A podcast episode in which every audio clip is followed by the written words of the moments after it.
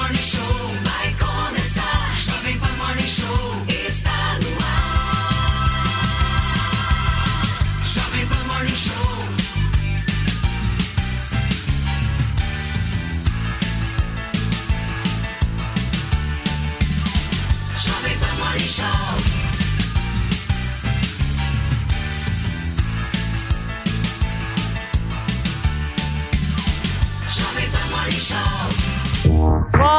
minha excelência! Ótima segunda-feira, ótima semana para vocês que nos acompanham ao vivo aqui na programação da Jovem Pan News. O Morning chegou e vai até o meio-dia, contando muito com a sua audiência, com a sua companhia. E olha, turma, já tem visita aqui no Brasil, viu? O presidente da Venezuela, Nicolás Maduro, está no país e tem uma reunião daqui a pouquinho com o presidente Lula. Essa é a primeira visita de Maduro desde que foi impedido de entrar no Brasil pelo governo de Jair Bolsonaro em 2019.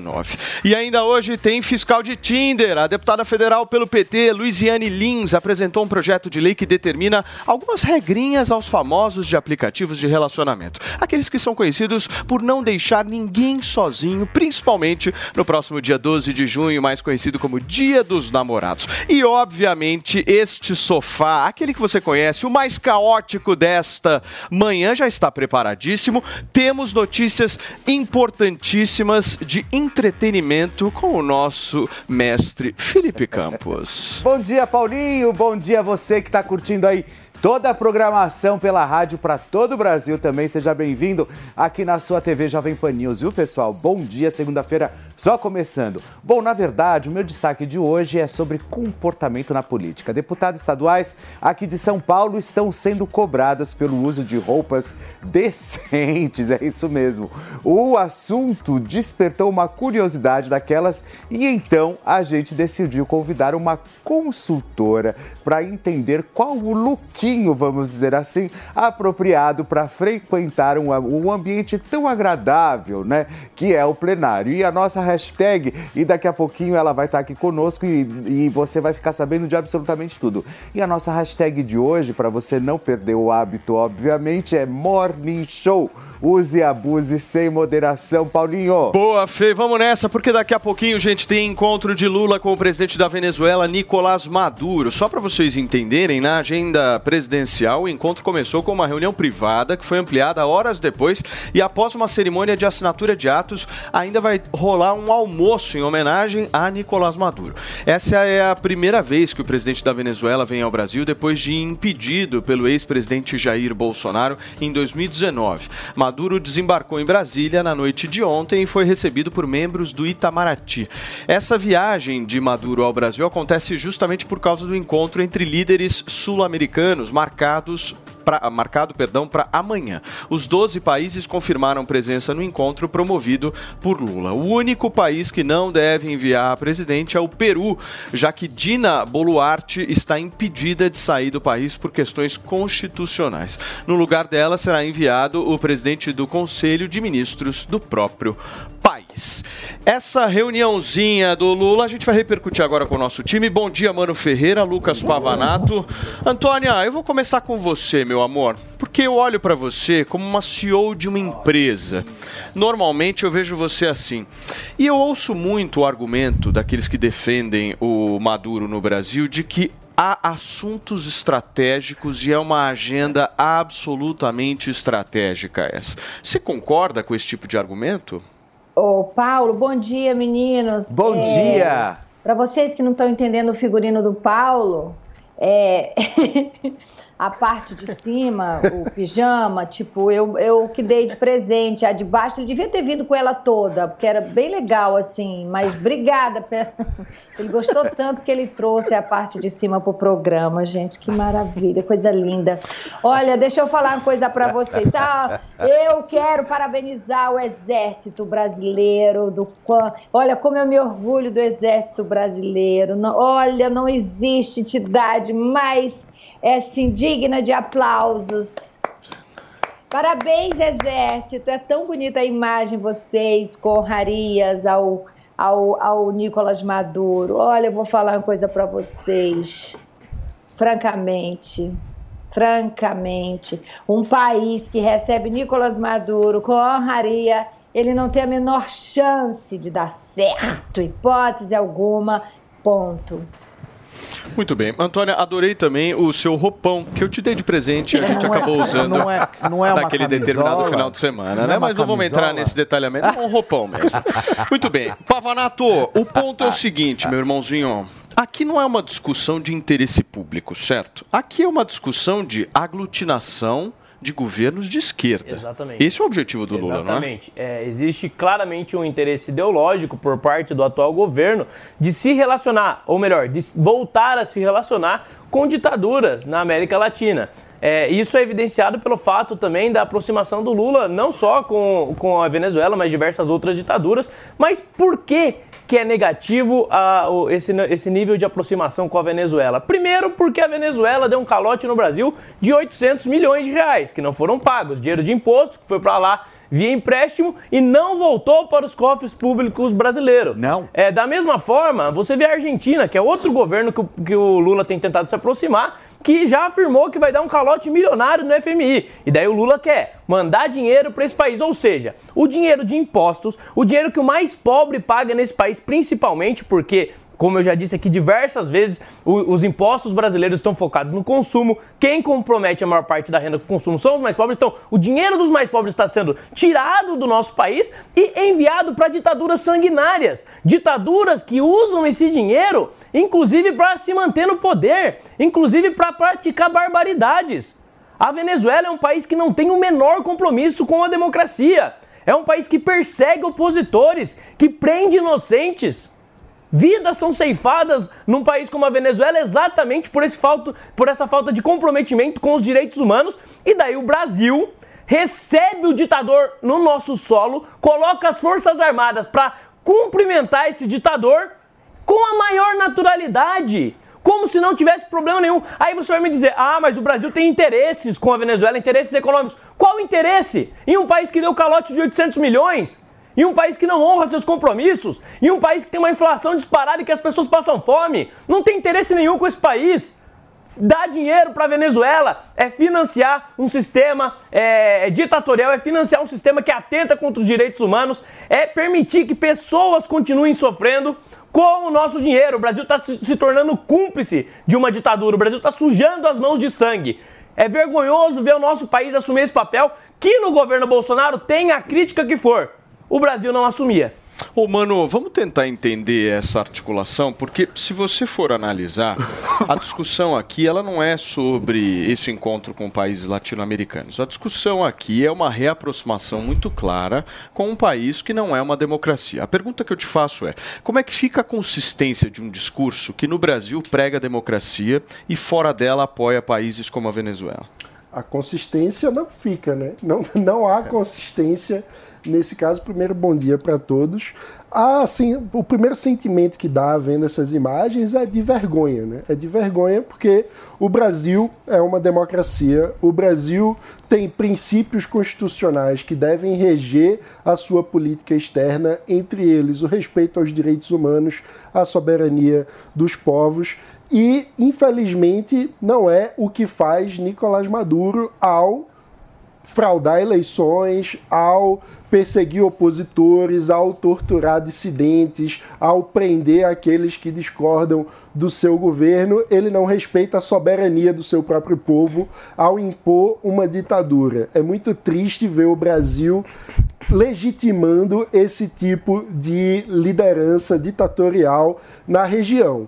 Isso dito, eu acho que a gente precisa separar o que é essa honraria de chefe de Estado que nos envergonha ao receber Nicolás Maduro, do que deveria ser o papel do Brasil na região. Porque, pela nossa dimensão territorial, pelo tamanho da nossa economia, a vocação natural do Brasil na América Latina, especialmente na América do Sul, é de ser um líder regional. E essa liderança, na minha visão, precisa ser exercida, mas precisa ser exercida para defender os princípios do nosso país, para defender os direitos humanos, para defender a democracia. Então, eu acho que o erro não é realizar uma reunião com 12 países. O erro é não aproveitar essa ocasião para, por exemplo, constranger Nicolás Maduro a respeito das violações de direitos humanos e do ataque à democracia que ele impõe sobre o seu país. Ou seja, é preciso ter diálogo, é preciso ter diplomacia. Mas o que nós fazemos com o diálogo e com a diplomacia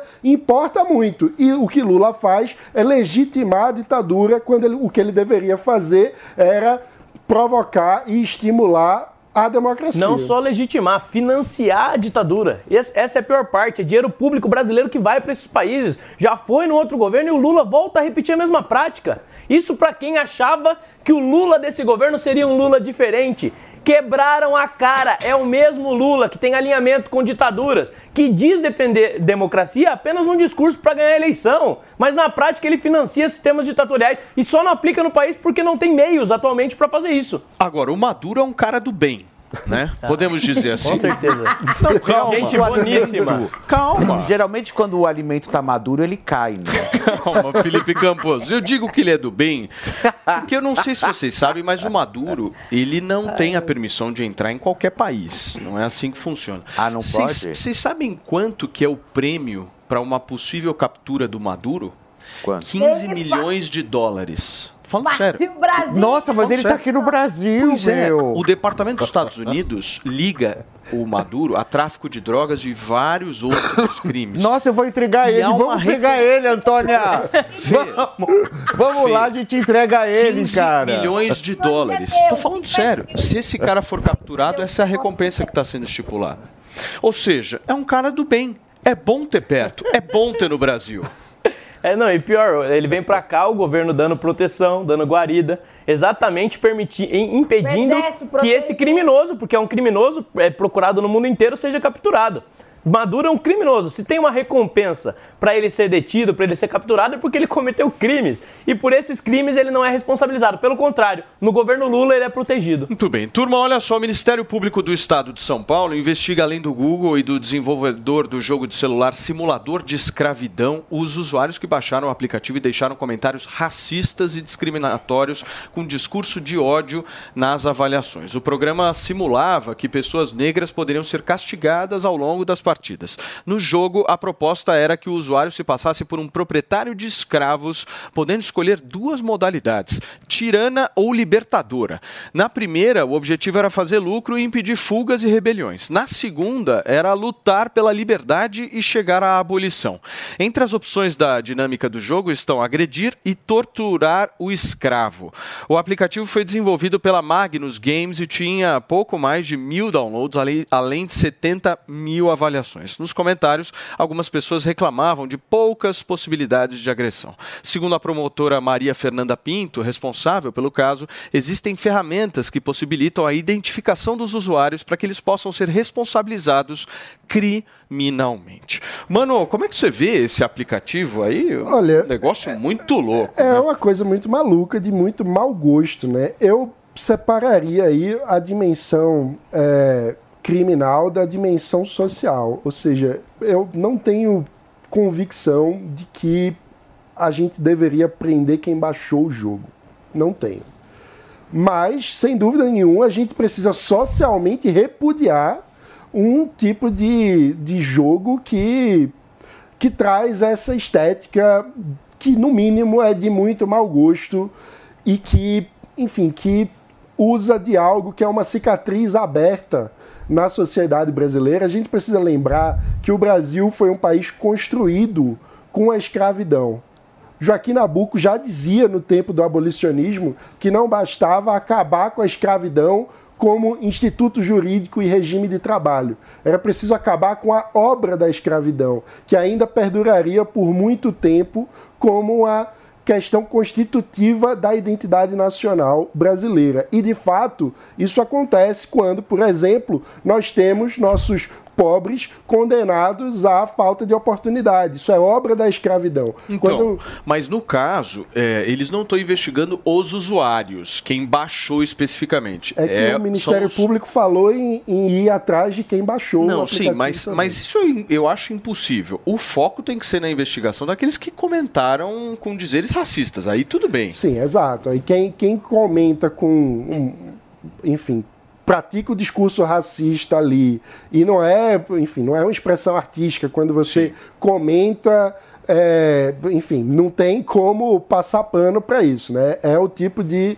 situação absurda e a internet não é uma terra sem lei. Inclusive, as pessoas usam esse tipo de situação para falar, por exemplo, que a gente precisa avançar urgentemente com o PL 2630 das fake news ou da censura, enfim. E não é verdade, porque a lei já existe. Então, esse tipo de situação, a gente tem que fazer com que a lei valha. A internet não é terra sem lei e a lei que vale para o mundo real também vale para a internet. Exatamente. Então, é preciso fazer com que a lei seja aplicada devidamente. Mas, mas uma coisa interessante de ressaltar é que o deputado Orlando Silva, que é o relator do PL da censura, o PL 2630, que supostamente vai combater as fake news, ele comentou sobre esse post falando exatamente que o PL da censura é importante para isso. Mas o PL que ele mesmo relatou não abrange esse tipo de aplicativo. Não, abrange os jogos que podem ser baixados. Ou seja, o cara que está regulando, que está relatando o PL, que deveria saber sobre o que se trata o PL, tá, tá falando na internet algo que o PL não abrange, algo que o PL não faz. É um cara absolutamente incapaz para fazer esse tipo de regulação. Esses dias atrás ele tentou clicar em um print, ele falou: "Oh, não estou conseguindo acessar, achando que era um link. Não, não sabe nem como funciona as redes sociais e se acha qualificado para regulamentar para determinar o que pode ou não pode ser dito nas redes sociais, para determinar como as redes sociais podem ou não podem funcionar. É por isso que ainda bem que esse PL não avançou e tomara que nunca mais volte, porque a nossa Câmara é absolutamente incompetente. Calma. Pra tudo tomar esse que tipo de vai, decisão. um dia volta, querido. Não acho que você se livrou disso, não. Antônia, isso aí não é liberdade de expressão que a gente está vendo, né? Não, não é. Mas a internet é sim ainda terra de ninguém. É, vocês estão falando aí, eu já estou além, porque quando trata-se de influencer, quando trata-se de grandes youtubers, tem um jogo aí chamado Blaze, eu acho que é Blaze, que tem vários influencers, inclusive youtubers, né, caga-regras desse país, envolvido nisso aí, e isso é um negócio que tem que ser visto.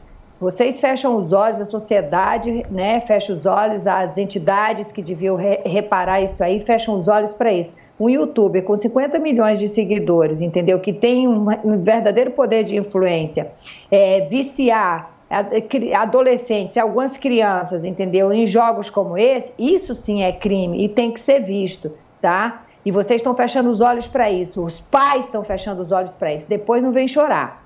Ponto. Isso aí tudo, isso aí tudo que vocês estão falando é só é só um- uma vertente de coisas terríveis que acontecem na internet e que as pessoas ignoram e vão se ligar em outras coisas que não tem nada a ver. E, é- e, e vai piorar, tá? Isso é só Muito bem.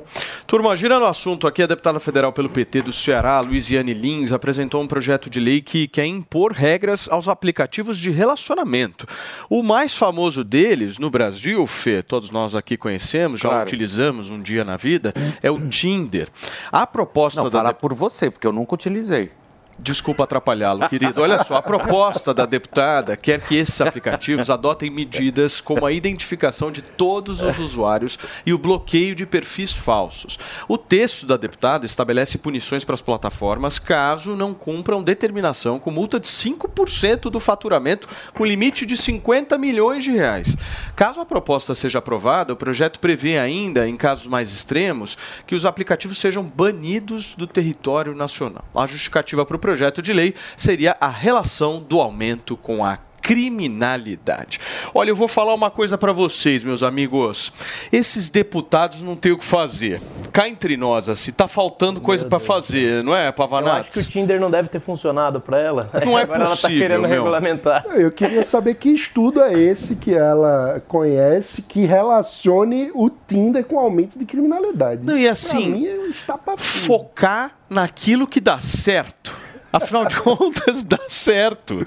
Certo? Você sabe o que é pior, ô Paulo? Eu fui pesquisar e o aplicativo já faz a identificação dos usuários. A pessoa não pode simplesmente sair criando perfis no Tinder. Ou seja, ela nem sabe sobre aquilo que ela quer regulamentar. Mas vai esperar o quê de uma parlamentar Mas petista? é pra, bo- mas é pra, mas é pra crimes de extorsão, eu acho, né? Não, também. gente, é porque ela assistiu.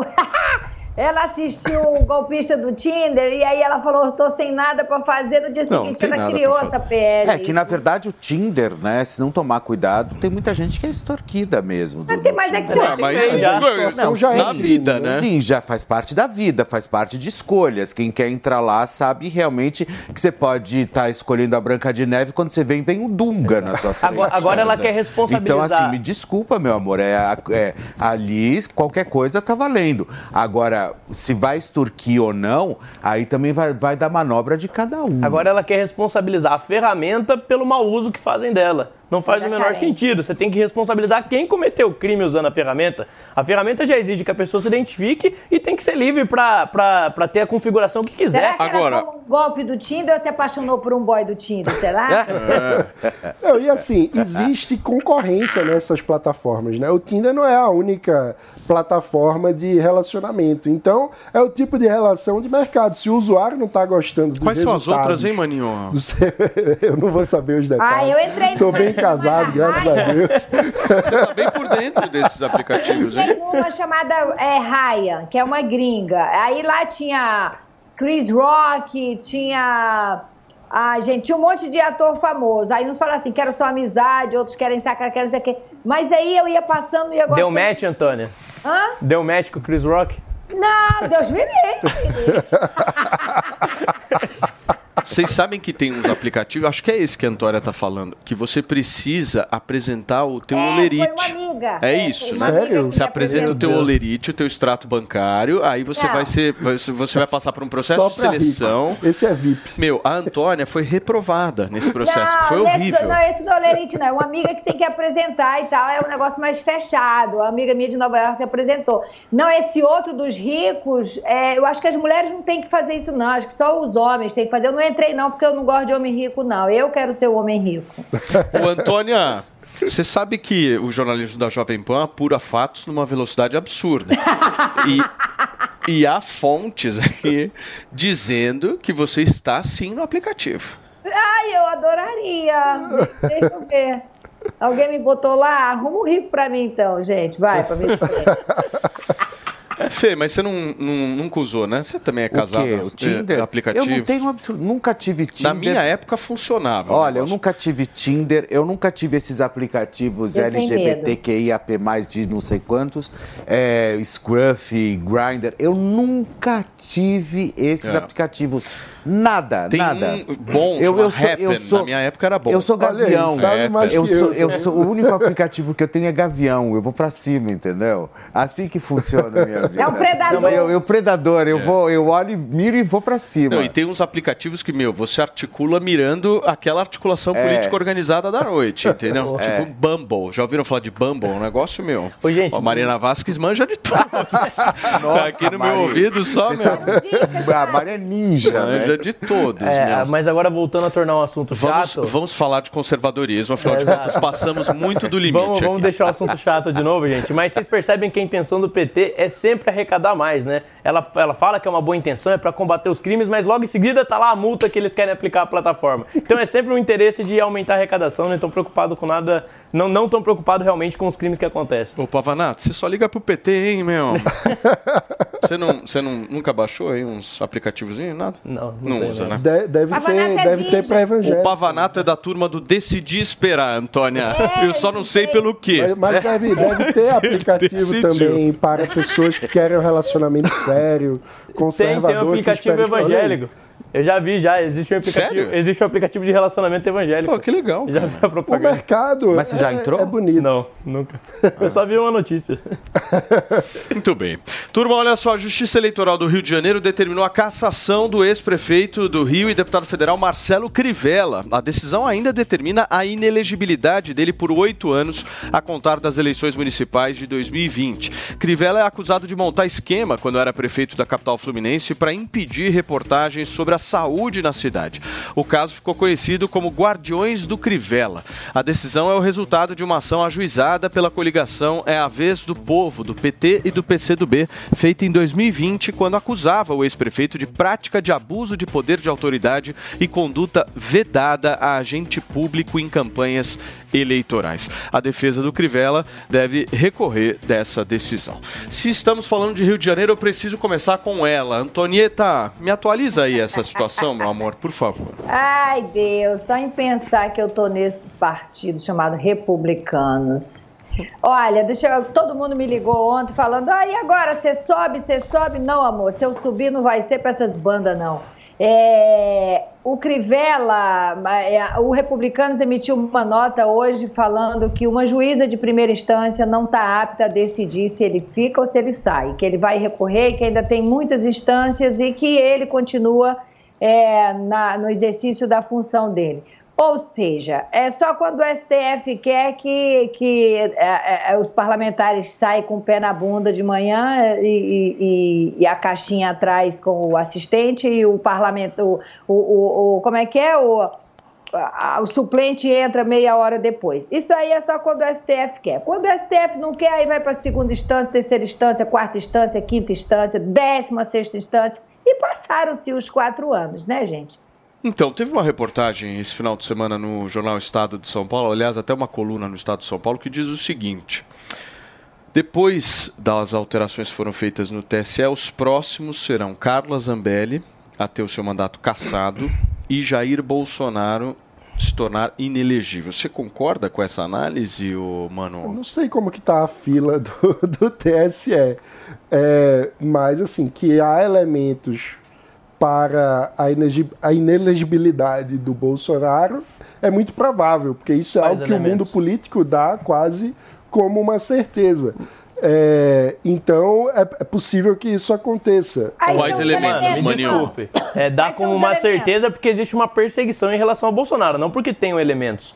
Não precisa Explica de pra gente, Mano. Olha, você tem várias irregularidades que foram cometidas pelo Bolsonaro no ano eleitoral, né? Inclusive mudanças da legislação para gerar benefícios para eleitorado específico. A gente já falou aqui várias vezes sobre como o Bolsonaro usou a máquina a seu favor para tentar ser reeleito e mesmo assim não conseguiu. A Dilma sofreu um processo de impeachment e não ficou inelegível, e era o que estava previsto que ela deveria ter ficado Estava inelegível. errado Agora também, o Bolsonaro, ficado. o Bolsonaro vão caçar um motivo para tornar ele inelegível. vão Essa é a verdade, um é uma motivo. vingança. Gente, o próprio peraí. fato de existir uma fila de parlamentares e de políticos a, serem- a se tornarem inelegíveis ou serem caçados é um absurdo. É um absurdo. A justiça se comportando é de uma forma deliberada para perseguir alguns parlamentares, Calma, Os alguns processos políticos. precisam acontecer. O devido processo legal tem que acontecer. Eu não sei qual é a ordem da, da pauta do. TSE.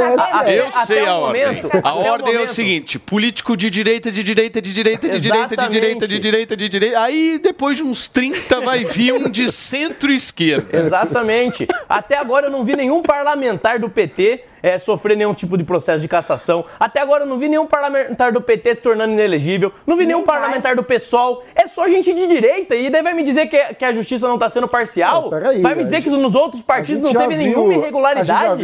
Tem que ser muito inocente. Genuíno, Mas eu tô falando de agora. vários. Eu tô falando de Sim, agora. então, mas vamos ter calma. A questão é, quando você tem um ciclo de poder e as pessoas estão no poder com muitas cartas na mão, as pessoas fazem besteira. Não, mas- peraí. Desculpa, pessoas mano, você tá passando crime. pano. Não tô passando tá- pano. ó, o que vou- eu tô dizendo vou- é... ah, veja, vou torcer o PT, pano aqui, ó. O PT tinha um discurso de que era um perseguido da justiça no momento em que vieram à tona os casos do Mensalão, do Petrolão, a Lava Jato. Quando você pega qualquer petista falando naquela época, tudo era perseguição, os petistas eram santos imaculados que estavam sendo perseguidos pelo judiciário.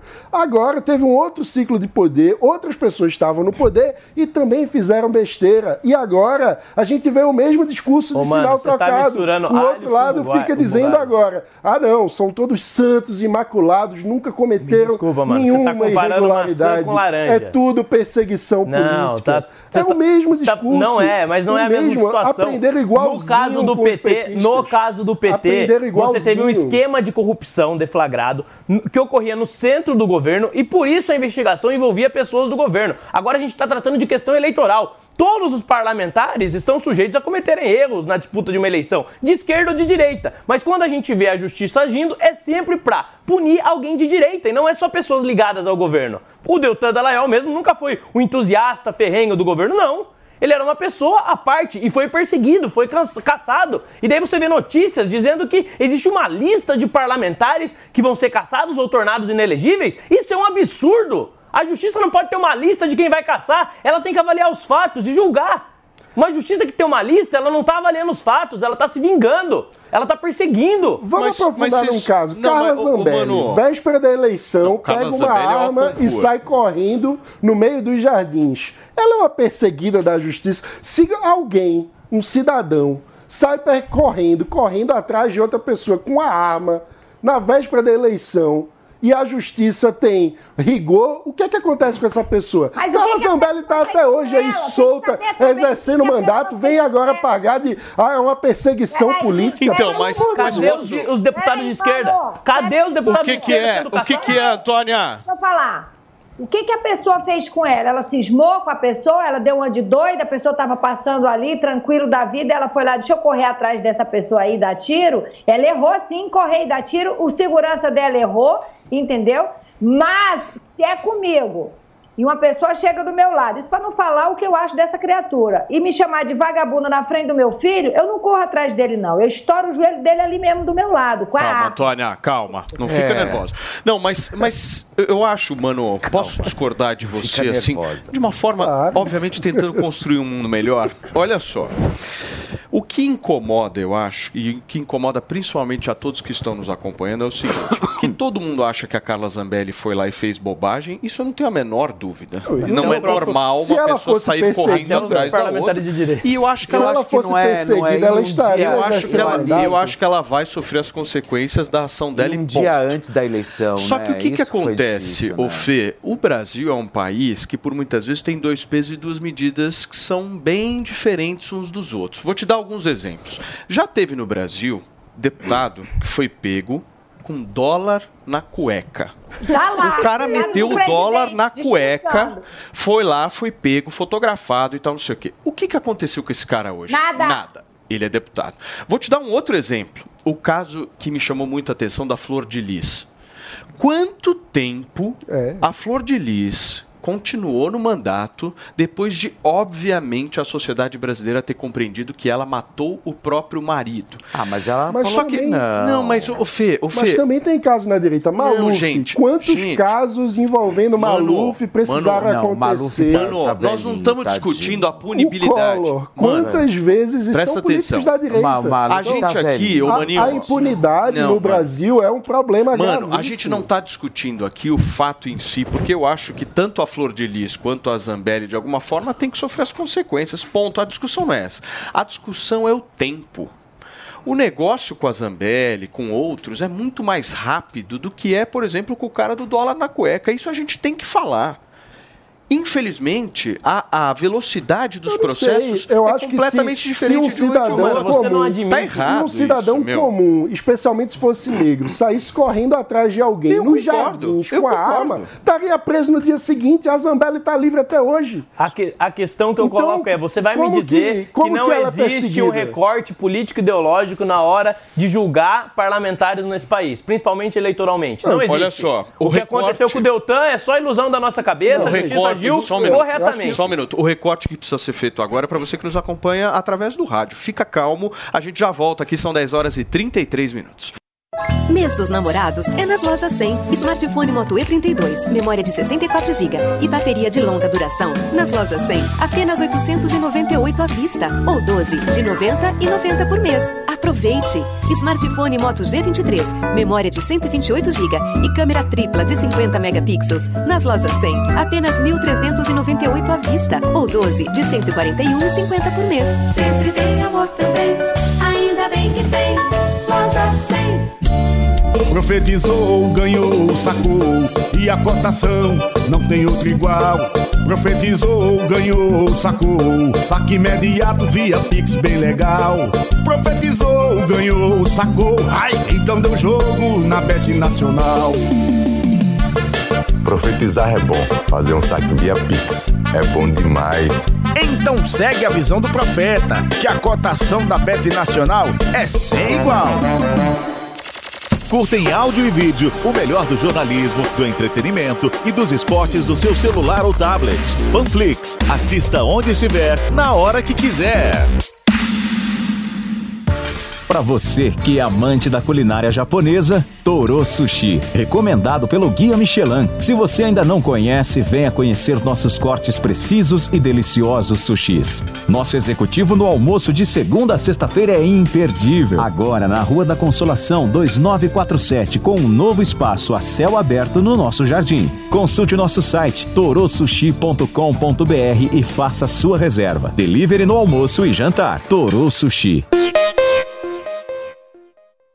Diante do cenário atual, onde vivenciamos uma alta disseminação de doenças, é necessária a adoção de hábitos de limpeza mais rigorosos. Para auxiliar a higienização da sua empresa, a Gocil oferece soluções completas com inovação e excelência operacional. A Gocil integra tecnologias e profissionais qualificados, com um modelo de gestão desenhado especificamente para a rotina do seu negócio. Para saber mais, acesse gocil.com.br ou ligue 11 2678 0600. Gocil, a maneira mais segura de confiar.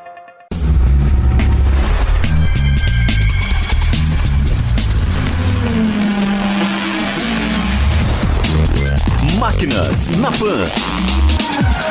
Marcos Camargo, jornalista do portal R7 e site Auto Show, tem um line-up campeão dos 4x4 que estão disponíveis no nosso mercado. O primeiro é um veículo pequenininho, de origem asiática. Os japoneses também têm tradição em veículo 4x4, só que ele é bem pequeno. É o Suzuki Jimny Sierra. Esse veículo tem motor 1.5, pouco mais de 100 cavalos e a tração dele é 4x4. O segundo veículo aí dessa nossa lista é um carro que a gente conhece bem.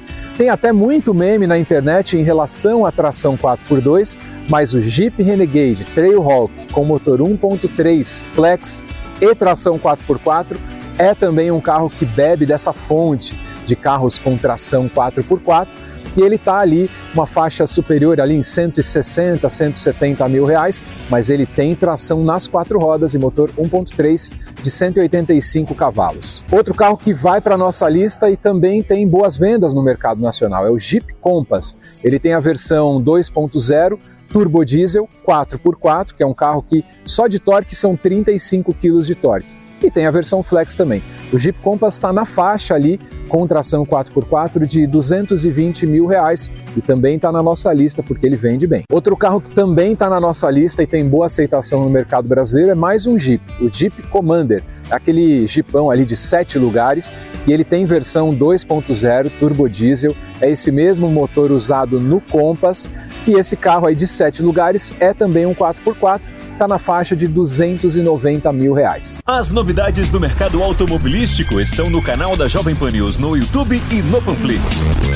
Máquinas na Pan.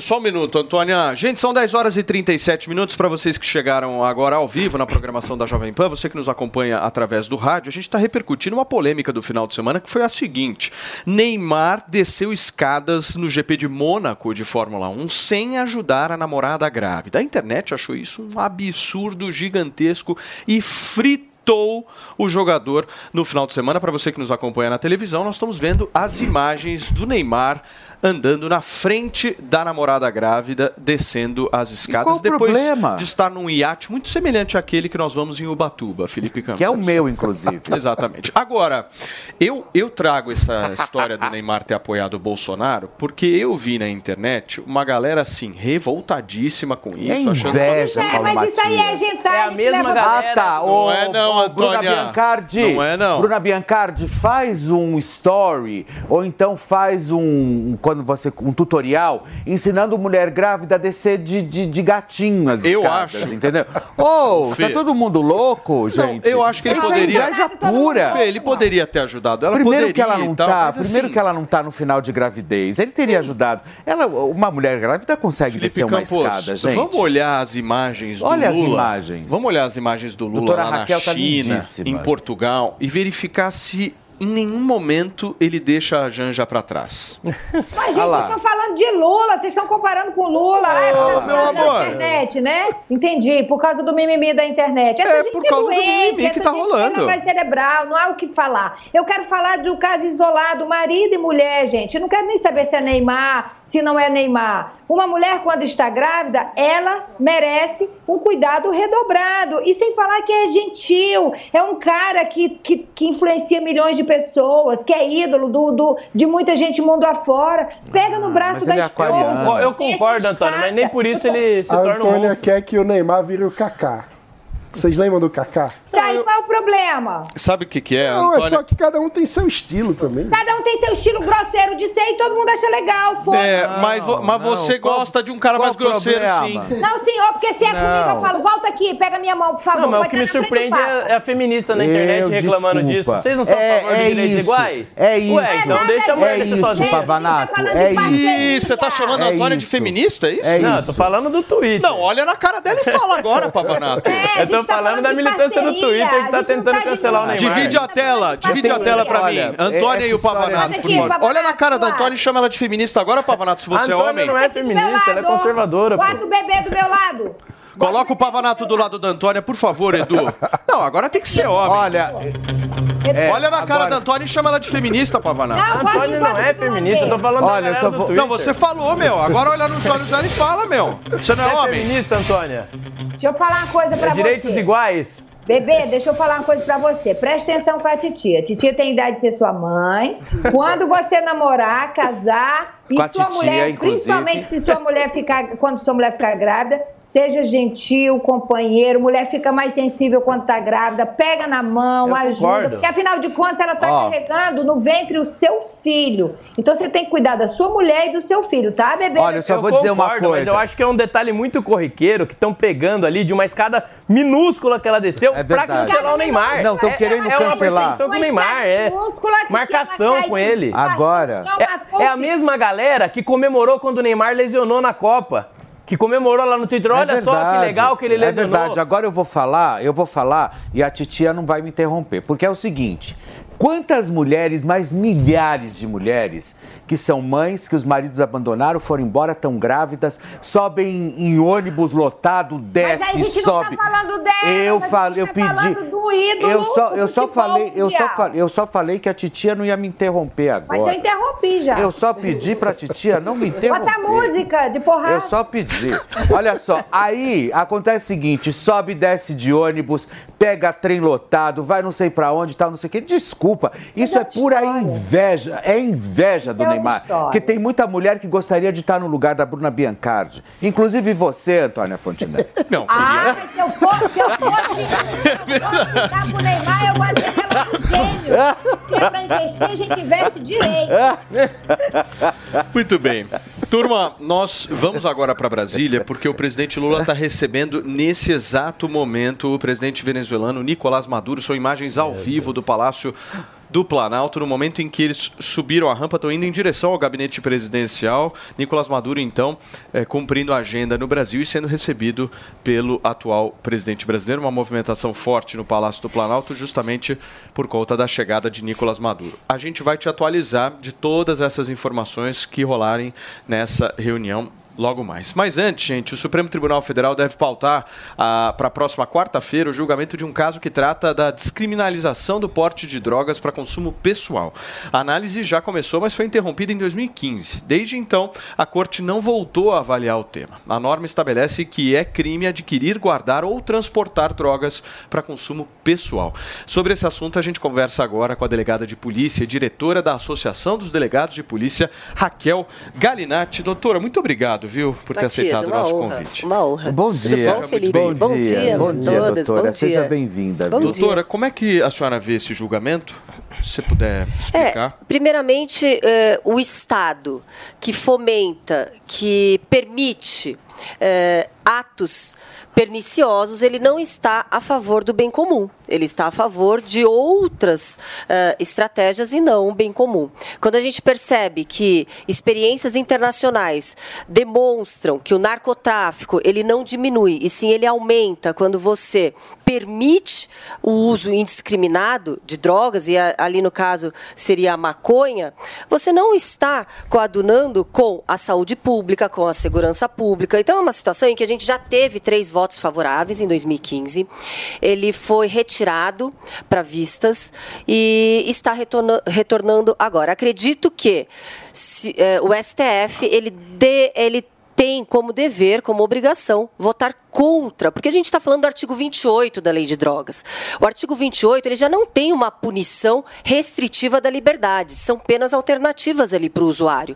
Então, é, descriminalizar o uso ah, da maconha, claro que a gente sabe que fomenta e é a porta de entrada para drogas mais pesadas. E a gente tem um, um exemplo a céu aberto aqui na cidade de São Paulo, que são zu- zumbis humanos, drogados, que estão ali sem o menor discernimento do seu alto ser. Ô, Então a gente, doutora, a gente vê uma situação co- completamente caótica. Você já conheceu liberais por inteiro?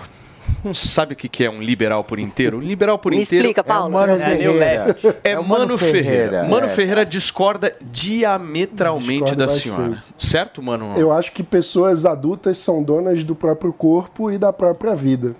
E que, assim como devem ter discernimento para fazer um uso adulto de álcool, sem, é, enfim, tomando cuidado para que o álcool não vire um alcoolismo, é, eu acho que o mesmo princípio se aplica para outras drogas, como o caso da maconha, apesar de a gente ainda não ter essa realidade aqui no Brasil. Mas o fato de alguém fazer uso de uma droga que gera algum tipo de alteração de consciência, como o álcool, não transforma a pessoa imediatamente numa alcoólatra. A gente precisa é, saber diferenciar muito bem o que é o uso adulto de drogas, que é algo que existe desde que a humanidade é a humanidade, do que é o abuso de drogas, que aí é quando a gente fala dos casos de dependência, que gera todo um, um conjunto de problemas sociais e que não deixa de existir quando as drogas são proibidas, como é o caso hoje. Hoje as drogas são proibidas e mesmo assim os problemas de saúde pública continuam existindo. E para piorar, nós temos o problema do combate ao tráfico, porque quando o álcool é legalizado, a Ambev, eh, os produtores de álcool, não são traficantes fortemente armados. Agora, quando a gente proíbe o comércio legal de uma droga e faz com que aquilo só possa ser vendido por criminosos, aí a produção é dominada não por quem produz a melhor cerveja, mas por quem tem mais eficiência no combate ao Estado e, portanto, são criminosos fortemente armados. Com todo respeito, essas suas duas argumentações são as argumentações de quem defende o uso indiscriminado das drogas e a liberação, e são argumentações falaciosas. Primeiro, quando a gente. Falaciosas são mentirosas. Pri- primeiro, quando a gente fala, ah, se libera álcool, se libera cigarro, vamos liberar a maconha. É, a gente sabe, a gente, já- a gente está no Brasil, a gente sabe que, que a- o sistema de saúde pública, o sistema de segurança pública, não dá conta nem de coibir dar estrutura para os dependentes químicos, alcoólicos, aqueles que estão ali adoecendo com problemas severos por causa do cigarro, e estamos vendo também ao céu aberto esse, essa a Cracolândia, que é um, é um problema social que ultrapassa o sistema de justiça criminal. É uma conversa transversal entre várias políticas públicas.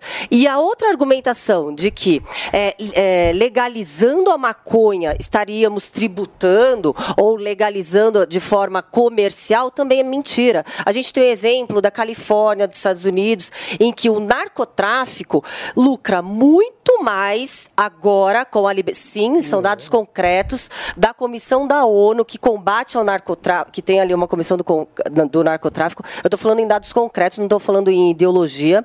E ali a gente sabe, a- ali a gente. Então você me passa os dados, que eu estou falando dos dados da ONU. Ali, o que, que acontece?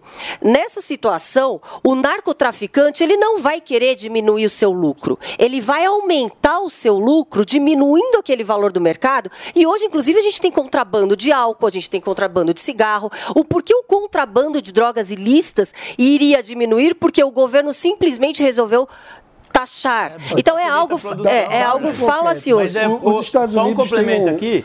É, é, concordo com, com, com a doutora, mas a questão que eu coloco é: o Mano usou alguns argumentos que não fazem sentido. Por exemplo, ah, a gente tem que legalizar porque as pessoas vão continuar consumindo, mesmo que seja proibido. então fato. vamos legalizar os homicídios. As pessoas continuam matando mesmo Perfeito. sendo proibido. Não faz o menor Meu sentido. Deus do céu. Não faz o menor Não sentido faz o menor lógico, mano. sentido Deixa eu mesmo, concluir. porque deixa eu concluir. É, é o mesmo argumento. concluir. É o Deixa eu mesmo. concluir. Não, é, eu mesmo concluir. raciocínio. O homicídio é algo contra mano, o deixa eu concluir. e a vida de Agora você vai ouvir. Você já falou, agora você vai ouvir. A questão é, é, você vai proibir, você proíbe práticas que podem ser praticadas. É, não faz sentido você proibir algo que não pode ser praticado. Exatamente por poder ser praticado que você proíbe. Segundo argumento, ah, as drogas, legaliz... as drogas é, é, legalizadas tal, é, é, a gente deve legalizar para evitar o tráfico, para reduzir o consumo. A, a questão que se coloca é a seguinte: tem algumas drogas, como o álcool, que já são extremamente populares. Você tem 90% da população que consome álcool. Então, é, é impossível para o Estado limitar esse tipo de consumo. É, tentaram na lei seca lá nos Estados Unidos, não funcionou. Agora existem drogas que tá estão restritas a uma parcela muito pequena da sociedade que são extremamente mais nocíveis do que, do que o álcool. E essas drogas estão restritas apenas a uma pequena parcela. Legalizar e permitir o consumo é, é ampliar o consumo, é ampliar a quantidade de pessoas que vão consumir. Isso é um Não fato, é mais evidência fácil, disso. é mais fácil ter acesso, Não mais consumo. evidência. Lógico que Desculpa, é tem evidência Não assim, na Holanda, desculpa, a Holanda está retrocedendo nessa liberdade Você de uso de drogas. Só um minutinho. A Holanda, é, a gente está falando do, do Uruguai.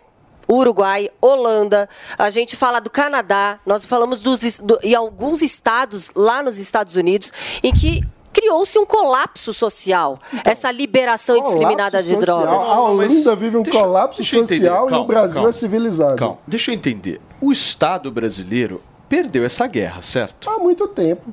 É uma guerra perdida, não é, doutora? Não, eu acredito, é, eu acredito que a gente, quando a gente fala assim, é, o crime tá venceu, discutindo é, não é uma guerra uma perdida. coisa A gente assim. tem que ter é, é, competência, seriedade dos poderes públicos em estruturar a segurança pública adequada. Quando a gente fala que a guerra perdeu, como a gente fala que a guerra perdeu se temos um contingente deficitário de segurança pública que supera 40% Vamos a, me, a, homicídio. 40% a menos do que deveríamos ter. Então nós não sabemos se perdeu ou não, se a gente não tem a estrutura adequada. Nunca os governos investiram em segurança pública para combater de forma adequada o crime, as organizações criminosas. Então é outra narrativa. Ah, o crime venceu. Não, a gente está vencendo ainda de forma pontual com um contingente deficitário muito inferior do que o necessário. Isso em todos os estados. Tem um ex- Vamos Peraí, lá, peraí, vamos lá. mano. Primeiro, a comparação estapafúrdia do Pavanato, que essa me deixou assim, É completamente. Qual foi? Que é público comparar. que tá chegando o- agora. veja só, o que é que torna alguém crime, algo crime, alguma conduta criminosa na visão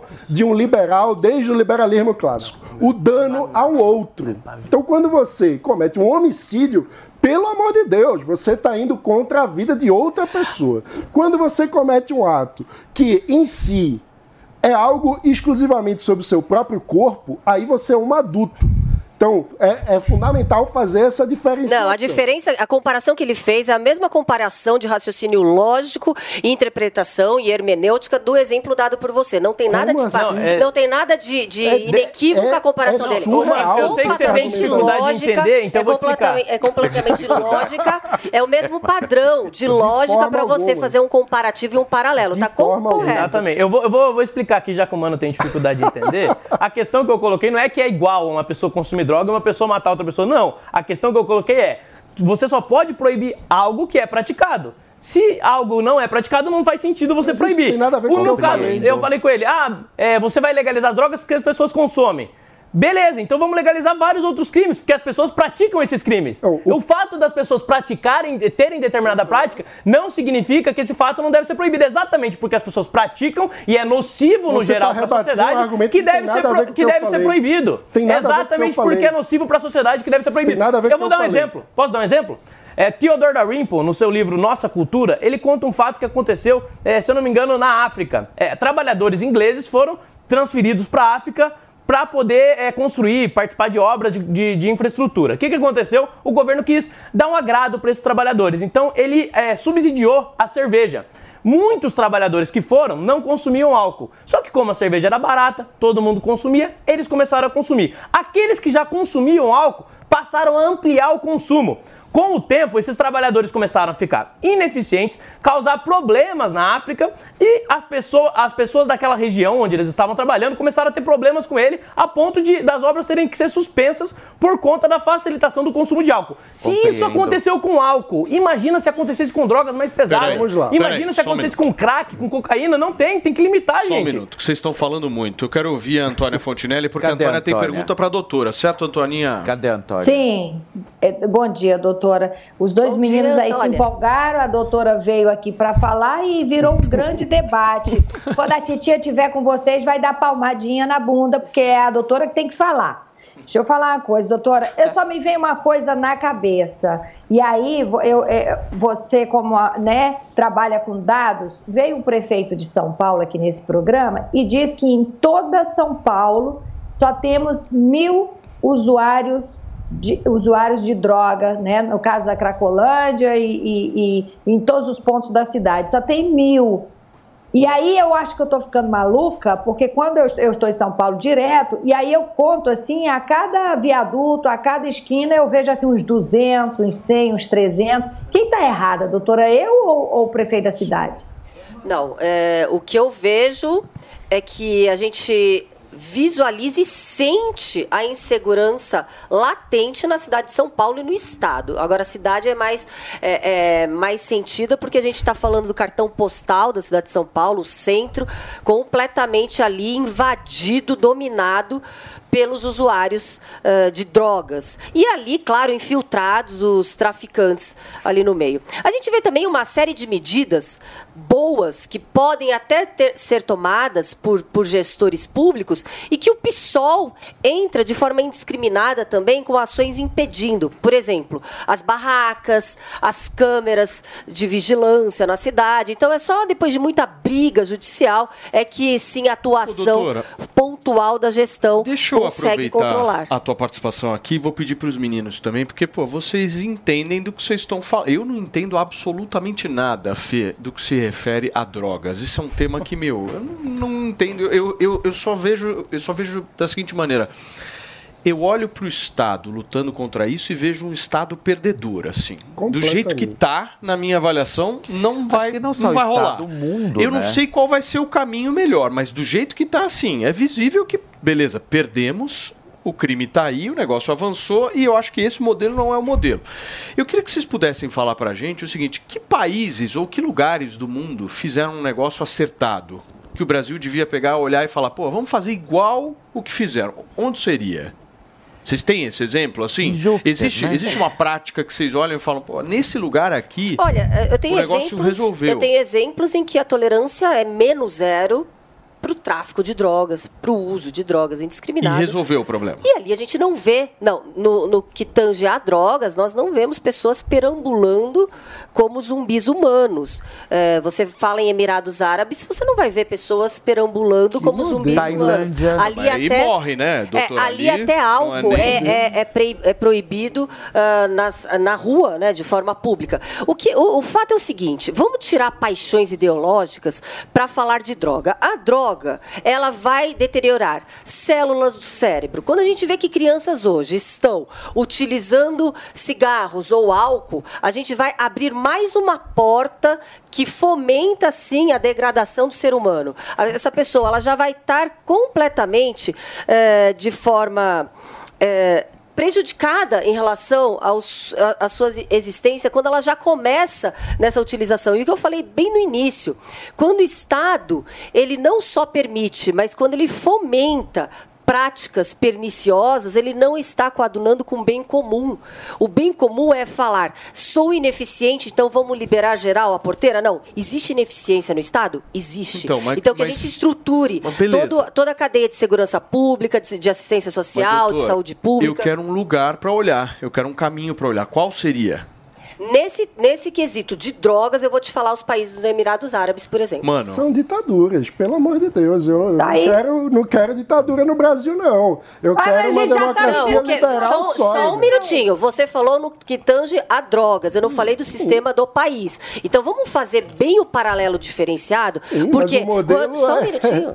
Quando a gente fala em relação a drogas e você falou medidas, eu estou dissociando o sistema político vigente, estou falando em Mas isso medidas no combate. completamente. Estou falando no sistema de combate a drogas. A gente não está falando no sistema político do país. Mano, a gente tá qual lugar deu certo que que não você tá dá falando? a Holanda, Portugal, Estados Unidos são lugares onde os índices de criminalidade são muito melhores do que no Brasil. E em sua maioria, por exemplo, e aí falando de fatos, nos Estados Unidos há um sistema federa- federativo. Então, certas questões são de deliberação dos estados e não da, da União dos Estados Unidos como um todo. Né? Então, a questão das drogas é um desses casos. E alguns estados americanos começaram a fazer a legalização e puderam testar é, os impactos sociais disso. E não à toa, houve uma expansão gradual, por decisão da população americana via plebiscito, de expansão dos estados em que a legalização da maconha. Hoje, a maior parte da população americana vive em estados onde a maconha é legalizada. E os Estados Unidos é um país com índices de criminalidade muito melhores do que o Brasil. São E é uma 16 democracia. São 16 É estados, democracia. não, não é a maioria dos a maioria estados. da população, foi o que eu A falei, maioria, não dos estados. bom, a maioria da população. A então, maioria esses da estados que população. liberam estão ex- extremamente usuários, são extremamente usuários da população local, porque a gente não falou da maioria dos estados. E se a maioria do país não houve- usa drogas, então esses estados Mas eu não falei fomentam que a de maioria forma do país usa drogas, de pelo amor de forma, Deus, qual é a dificuldade de é, ouvir o que eu de tô falando? forma e- eu falei que exacerbada. A maioria da população dos Estados Unidos Bom, deixa eu, deixa eu falar uma seguinte. É, é, tudo isso a é maconha está falacioso. Tudo é isso é falacioso, falacioso. São fatos. Tudo isso é falacioso? A partir do momento que a gente sabe que pequenos produtores de drogas faliram, não houve a tributação adequada, os usuários de drogas continuam usando as drogas e adquirindo dos narcotraficantes, a grande indústria ali que deu realmente várias seduções para a população aprovar esse plebiscito, realmente não cumpriu e hoje eh, São Francisco vive uma crise. Isso Muito é bem. fato. Delegado, muito obrigado viu, pela sua participação. A gente bateu um papo aqui sobre esse assunto que deve ser julgado, inclusive, na próxima quarta-feira pelo Supremo Tribunal Federal. A doutora Raquel Galinetti gentilmente nos atendeu aqui e teve uma conversa bem ah, amistosa com o Mano Ferreira. Extremamente amistosa. Foi Seja ótimo. sempre bem-vinda, viu? Muito obrigada. O Mano é do bem, professor. Ele é do bem. Cadê a nossa Antônia Fontinelli? Coloca a Antônia aqui na tela pra mim, meu amor. Antoninha, eu quero um comentário seu sobre tudo isso que rolou aqui agora. Não, é, mano, eu diria que tá. Mano, você esgotou todas as possibilidades Tchau, de sequer matar uma barata em São Paulo. A delegada está de olho em você. Não, isso você pode ter certeza absoluta do que a Antônia falou, certo, Ah, Felipe Campos?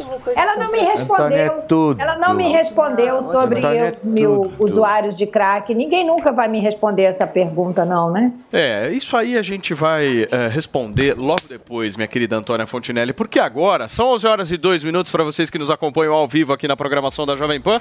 Chegou a hora, Fê. Aliás, neste programa nós falaremos de vários outros assuntos, certo? Tem também posicionamento do Porchat, hein? Repercutiu muito no final de semana Eu esse vi que você não gostou muito, né? Não, eu, eu de maneira nenhuma. Eu simplesmente comentei o, Eu vi a publicação que dele. você foi meio contra, sei lá. Nós falaremos daqui a pouquinho a respeito do que disse Fábio Porchat neste programa, mas antes a gente precisa ter um papo sério aqui, Fê. Com quem? Sobre saúde sexual masculina. Um tema, Ei, meu querido Manolo. Manolo. Tudo bem, Paulo? Muita Tudo bem? gente. Bom dia, Bom dia, bom dia. Muita gente prefere não falar sobre isso e sofrer sozinho, cara. Com certeza, com certeza, Paulo. Você sabe, até o pessoal tava falando a regulamentação da- das drogas, enfim, um tema bastante polêmico. Tem muita gente que toma aquele azulzinho de farmácia e às vezes tem um problema, por exemplo, no coração. Às vezes a pessoa morre e não sabe nem por quê, Fer. Uhum. Porque aumenta batimento cardíaco, pressão arterial, os efeitos colaterais são inúmeros. Então, quando a gente fala do Max Viril, que olha só, ele é azulzinho também. Tá um sucesso de mas é um azulzinho natural. O que, que ele faz? O grande detalhe do nosso Max Viril, Fer, é que ele é vasodilatador. Então Sei. ele tem a arginina, tem os flavonoides, que melhoram circulação sanguínea. Homem sem circulação sanguínea, infelizmente, ele não consegue ter uma relação sexual prazerosa. Claro. Né? Ele precisa desse fluxo sanguíneo. E o Max Viril melhora esse fluxo sanguíneo, muito indicado, Paulo, a gente falou sexta-feira aqui, para pessoas que têm doenças crônicas, como diabetes, colesterol, pressão Sei. alta. Tudo isso vai prejudicar ali na hora da Não, e intimidade. Fê, sabe uma é coisa que acontece? Muitos homens mais velhos, é, às vezes acham que não vão conseguir ter, é, ter novamente aquela, aquela juventude Sim. de antes, aquela A nova força, versão, aquela, aquela aquele versão, engajamento. Aquele fôlego, né? É, e o Max Viril é legal porque, meu, ele ajuda num tratamento, né? Sim. Sim, sim, sim. sempre bate nessa tecla. Sim, ajuda no tratamento e sem dizer também que é um assunto que pouco conversado dentro de casa, né? Pouco, É. pouco, Então, assim, eu acho que precisa abrir mais. E já que existe o Max Viril, nada mais justo do que você também adotar essa norma. Com está fazendo o maior sucesso. hein? Maior sucesso. E eu vou te dizer por quê. Normalmente, o Max Viril, o, o Max Viril, a forma de tomar é muito simples. Você vai tomar de 3 em 3 dias. Ele tem várias, além da arginina, dos flavonoides, ele tem várias vitaminas, vários sais minerais que são importantes para nutrir o cérebro, nutrir o corpo. Por que o cérebro? Normalmente a disfunção erétil, ela tem causas psicológicas, Sim. ansiedade, Sim, é estresse, verdade. crise de nervos. Hoje, Paulo, tem muita gente sofrendo. Você sai na rua, o trânsito tá caótico, tudo tá caótico. E aí o que que acontece? Isso acaba refletindo E na sua jovens também sofrendo com isso, viu? Não só os mais velhos. O jovem, Fer, é importante, a gente fez um estudo recentemente, o jovem, ele sofre muito com a ejaculação rápida e precoce, porque essa está associada à ansiedade. Uhum. Então, quando você usa o Max Viril, ele tira aquela pilha de nervo, aquela ansiedade. Ele vai fazer, ele vai trabalhar no hormônio da serotonina, Bem dando legal. aquela sensação de bem-estar, aumentando o tempo da relação. Ô Manolo, vamos falar de promoção, meu amigo? São 11 horas e 5 minutos. Vamos arrepiar hoje na promoção, porque esse produto, como o Fê falou, já tá no boca a boca. Sim, a galera sim, tá sim. comentando. O para na rua meu. Para na rua, Fer. perguntar. Impressionante. só que tem que ter uma promoção boa. Sim, sim, O que, que você vai fazer? O bacana, assim, até para falar para as pessoas, não tem contraindicação, você pode comprar com toda a confiança, vai tomar de três em três dias e é resultado imediato, isso que é o bacana.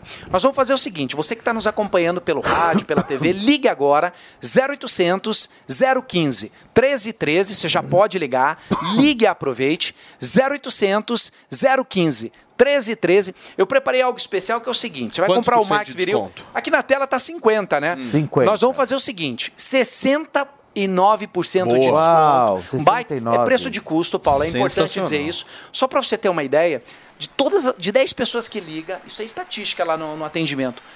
Todas as pessoas compram. De 10 que compram, de liga, Sensacional. 10 compra. Eu vou mandar o óleo para ejaculação precoce Tá. e vou mandar o barbeador também. Até então, que dizer- horas, Manolo?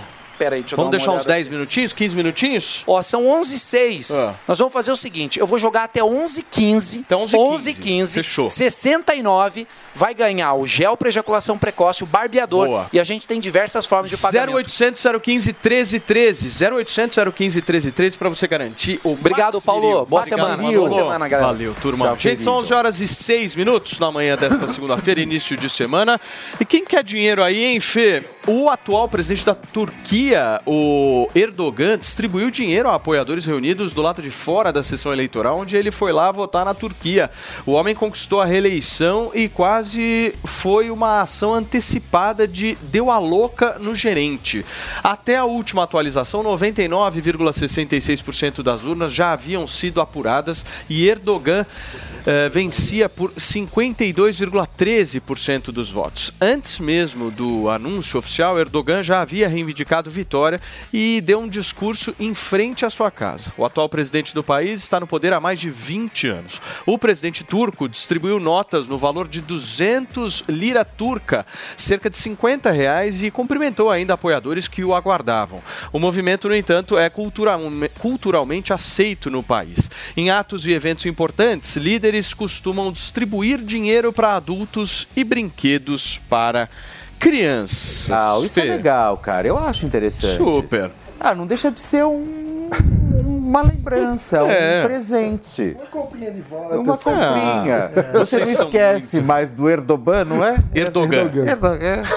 Eu vejo isso aí, eu lembro de Narcos, né? O Narcos, covardes é. distribuidor. Exatamente. você dá brinquedinho. Vamos 50 para um reais. rápido intervalo comercial? Na Agora? volta, o que, que nós vamos ter na volta, Mariana Vasquez? Vamos repercutir o posicionamento de Fábio Porchat? que Olha, mais, Fábio hein? Porchat, hein? Ah, eu não sei se vocês estão Daqui a sabendo, mas aqui na Assembleia Legislativa do Estado de São Paulo tem deputado querendo regulamentar o dress code das deputadas. E si- pois é, e Simária, que ontem foi aniversário da irmã Simone, não foi na festa e nem sequer deu os parabéns para a irmã, viu? Tudo isso e muito mais daqui a pouquinho. Agora você vai conferir o Giro de Notícias aqui na Jovem Pan. CPMI de 8 de janeiro tem quase 400 requerimentos apresentados. São diversos pedidos de acesso à informação, quebra de sigilo e convocações. Maduro chega ao Brasil para reunião com Lula nesta segunda. O presidente da Venezuela desembarcou no aeroporto de Brasília na noite de domingo. Marina Silva afirma que Lula vetará a medida provisória da Mata Atlântica. Texto foi aprovado pela Câmara e prevê a alteração de regras de proteção na região. Paralisação de nove empresas atrasa a saída de ônibus em São Paulo. Demora foi causada por manifestação parcial de motoristas e cobradores que pedem reajuste. Primeiro-ministro da Espanha anuncia dissolução do parlamento. Pedro Sánchez também convocou novas eleições gerais que devem acontecer em 23 de julho.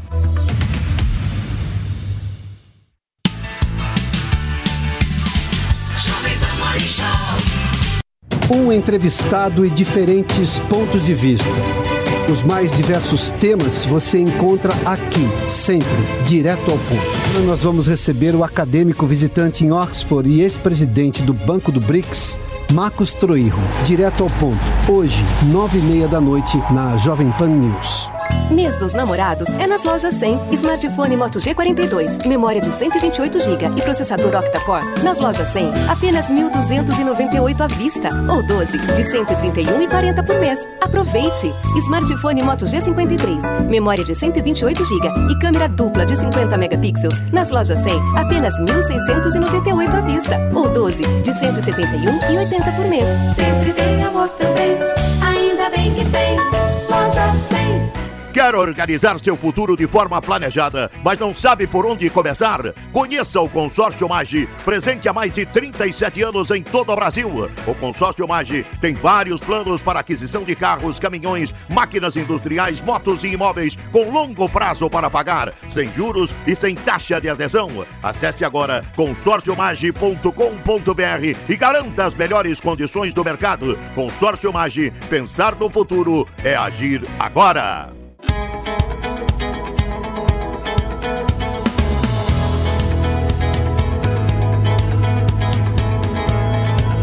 Pronta, com Pat Leone. Olá, eu sou a Pati Leone e hoje nosso assunto é sobre a culinária. O Catar promete boas experiências gastronômicas. A base alimentar Qatari é uma mistura de sabores com forte influência iraniana, libanesa e indiana. Carne de cordeiro, peixes e frutos do mar não faltam do cardápio. O feijão, arroz dos catares, ou seja, o prato nacional deles é o matbus, feito de arroz basmati, muitas especiarias e normalmente carne de cordeiro. Mas se você for ao Catar e não é daqueles turistas que gosta de experimentar pratos típicos, saiba que há muitos restaurantes internacionais, principalmente em Doha. E se você tiver saudades de comer um bom hambúrguer, não terá problemas para encontrá-lo.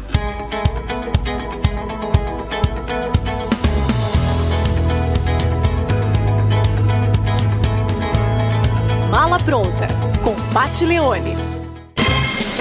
Viver ver. É bom encontrar os amigos, é bom sentar em volta da mesa, é bom viver além do comum. Bom, aqui no Barbacoa é assim, a mesa de saladas que tem, e o sabor da carne vai além. Barbacoa, muito além da carne, no Itaim, Shoppings Day Day e Morumbi, ou na sua casa pelo iFood. Só no Barbacoa. Jovem Pan apresenta Conselho do Tio Rico. Senhoras e senhores, Daniel Zuckerman, tio Rico está sempre na área ao seu dispor, né? tio? Sempre aqui, vamos, em risque, ano de eleição, vambora. Você é um cara profissional, um cara que sempre lutou pelo trabalho. E uma frase que você me falou do Oscar Wilde, você falou: a gente tem duas tragédias na vida. Uma é não conseguir o que quer e a outra é conseguir. E você é um cara que conseguiu. Adoro, adoro. Você conseguiu e continua, tio. Por que, que você continua com essa vontade, cara? Sabe por quê? Por se você parar, se você achar que você tá no topo, você para de aprender. E quando você para de aprender, você começa a cair. Aí Esse é o ladeira abaixo, é, tio.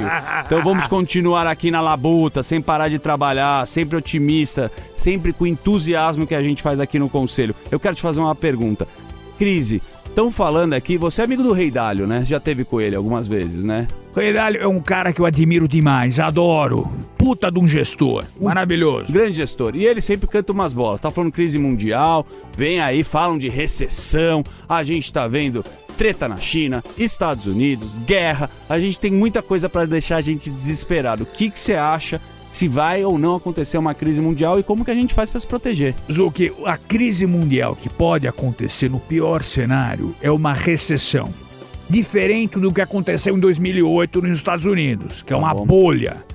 Todo mundo fala, pô, a bolha imobiliária em São Paulo, a bolha do. Que bolha que você tá olhando? Certo. Porque a bolha é quando você tem uma, um crescimento descoordenado, sem fundamento algum.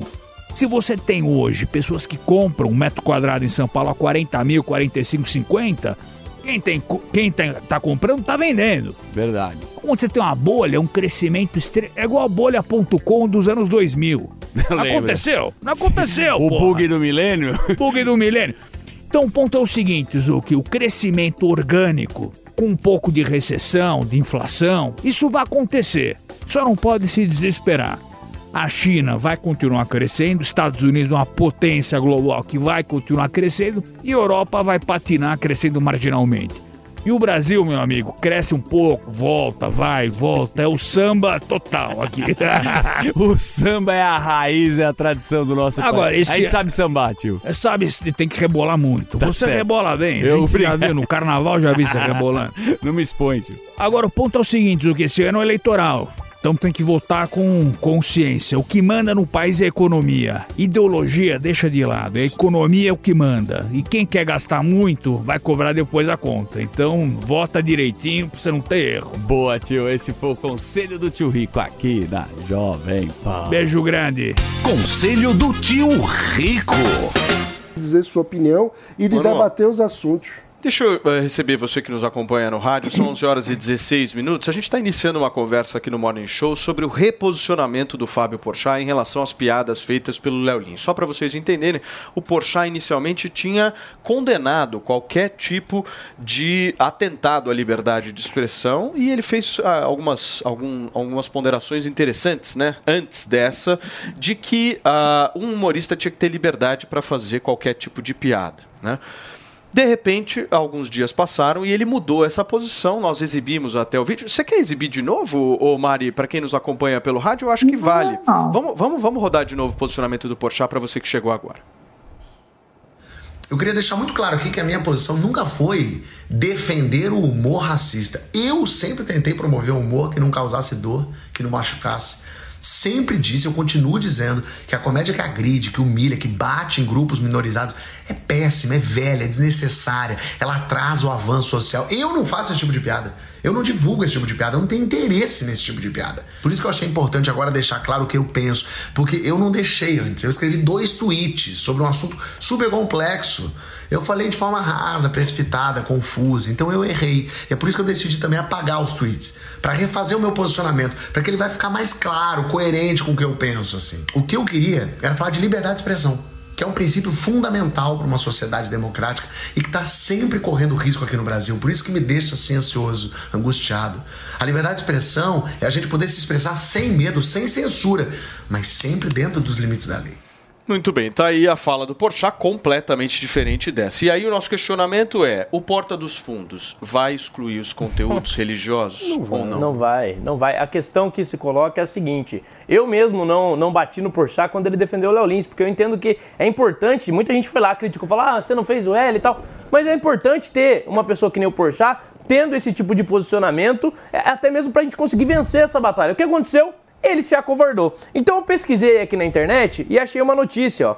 Jesus da Assembleia de Deus ridiculariza fiel em vídeo do Porta dos Fundos. Ele diz que faz um humor que não ofende, um humor que não causa dor. Aqui na foto eu vejo ele fantasiado de Jesus aqui, é, fazendo esse tipo, de, esse tipo de brincadeira com Jesus Cristo. Isso não ofende? Você cristão que está assistindo o Morning Show, isso não te causa dor? Isso não te incomoda quando ridicularizam a sua fé? Incomoda. Incomoda. Pra mim não tem graça nenhuma esse tipo de piada, mas eu não peço pra tirar o, o humor do Porta dos Fundos do ar. Eu acho que ele deve continuar existindo. Por quê, gente? Porque o humor é a última, é uma fronteira da liberdade de expressão. O humor é exatamente o lugar onde a gente deve ter o máximo de liberdade de expressão. Se o humor começa a ser censurado, daqui a pouco estão calando a boca de todo mundo por qualquer coisa. Daqui a pouco estão tirando versículos da Bíblia. Daqui a pouco estão proibindo os pastores de pregar a sua fé. Por isso nós devemos defender a liberdade de expressão no geral, mas principalmente no humor.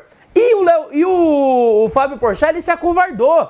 Né, é, os, os covardes sempre serão a maioria, né, gente?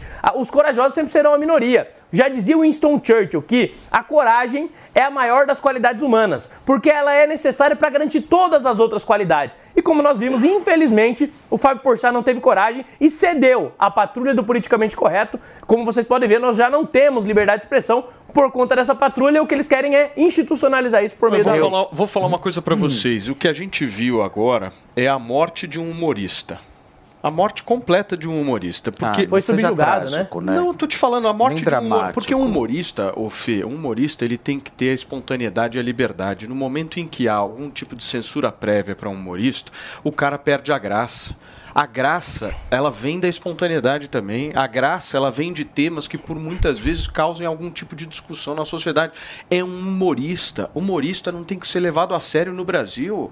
O Brasil leva a sério o humorista. Nós estamos no caminho errado, turma. Não é, Olha, Antônia? você sabe que eu, eu, sempre, eu sempre acho da seguinte forma. Eu acho que o que você é não está atrelado ao que você era. O que você. Sabe, porque você muda durante todos os minutos, segundos. Você pode ver que a água do rio passou já não é a mesma depois, entendeu? Então, assim, tá tudo. Eu acho que é, a questão da opinião, eu acho que quando ele vai e ele tenta ali realmente se colocar é, com aquele tweet, eu acho que eu entendi que ele não saiu em defesa do Léo Lins, ele saiu em defesa da questão de, de tentar Da salvar o humor, né? Só que as pessoas levaram, daí vem a, a galera do mimimi mesmo, tentou levar para um outro caminho, né? Distorceram completamente tudo o que ele disse, né?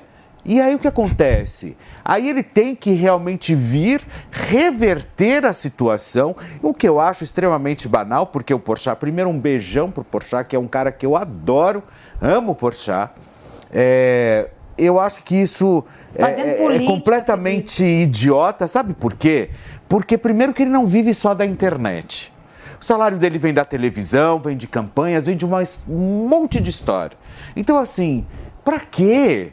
Sabe, você ficar pautando, eu sou, eu tenho um horror de quem pauta a sua vida, ou o artista que pauta a sua vida em cima da internet. Eu tenho horror de gente assim. É covardia. É covardia, porque você fica na mão de poucos, sabe? E, e mal de internet dura um dia, gente. Ô, Antônia, só para entender, meu amor, existem piadas então que podem e piadas que não podem?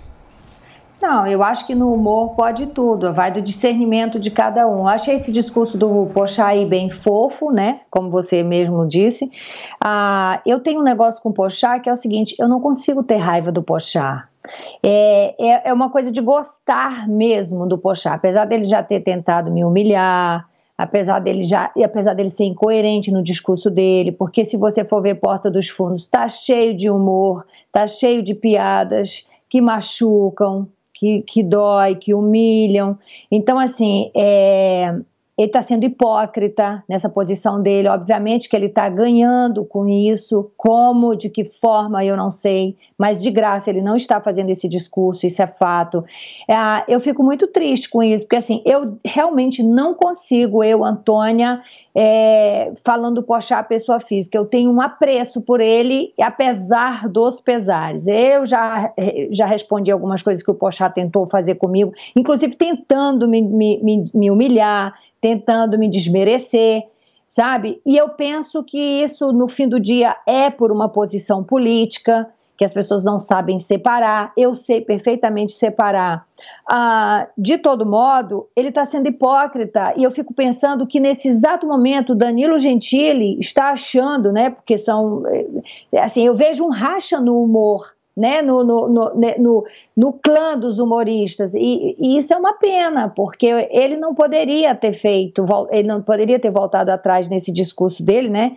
com essa hipocrisia, uma vez que ele é um dos fundadores do Porta dos Fundos. Então vamos ter que eliminar milhares de vídeos deles para que esse discurso dele agora faça sentido. Enfim, olha, cara, eu, tô, eu fico muito triste com o rumo que esse país está tomando em todos os sentidos, sabe?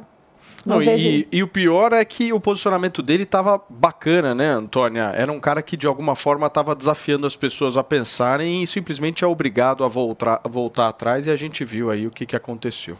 Uhum. Turma, são 11 horas e 24 minutos. Daqui a pouquinho a gente tem notícia exclusiva aqui sobre a Simária, certo? Simária, Simária, é, pois é. Daqui, Daqui a, pouquinho. a pouquinho, turma, aqui no Morning Show. Mas antes, o Andrade já está por aqui. E afinal de contas, quando o Andrade chega, é pra gente falar é do nosso, melhor tratamento é o nosso capilar Lion Man, que existe o neste com país. a juba mais Exatamente. bonita Eu do Brasil. fico, Fê, impressionado, impressionado Hum. com a quantidade de mensagem que chega pra mim nas redes sociais das pessoas falando assim, Paulo, eu tô impressionado que eu comecei a passar o Hervik e eu já senti o cabelo parar de cair. A segunda coisa que eu senti é Ah. começou a dar mais volume no meu Exato. cabelo. É isso mesmo que acontece, É né, esse o Andrade? processo, né, Paulo? Primeiro é o processo inverso. Porque quando a pessoa começa a perder cabelo, é o processo inverso, que começa a fazer o quê? O cabelo afina.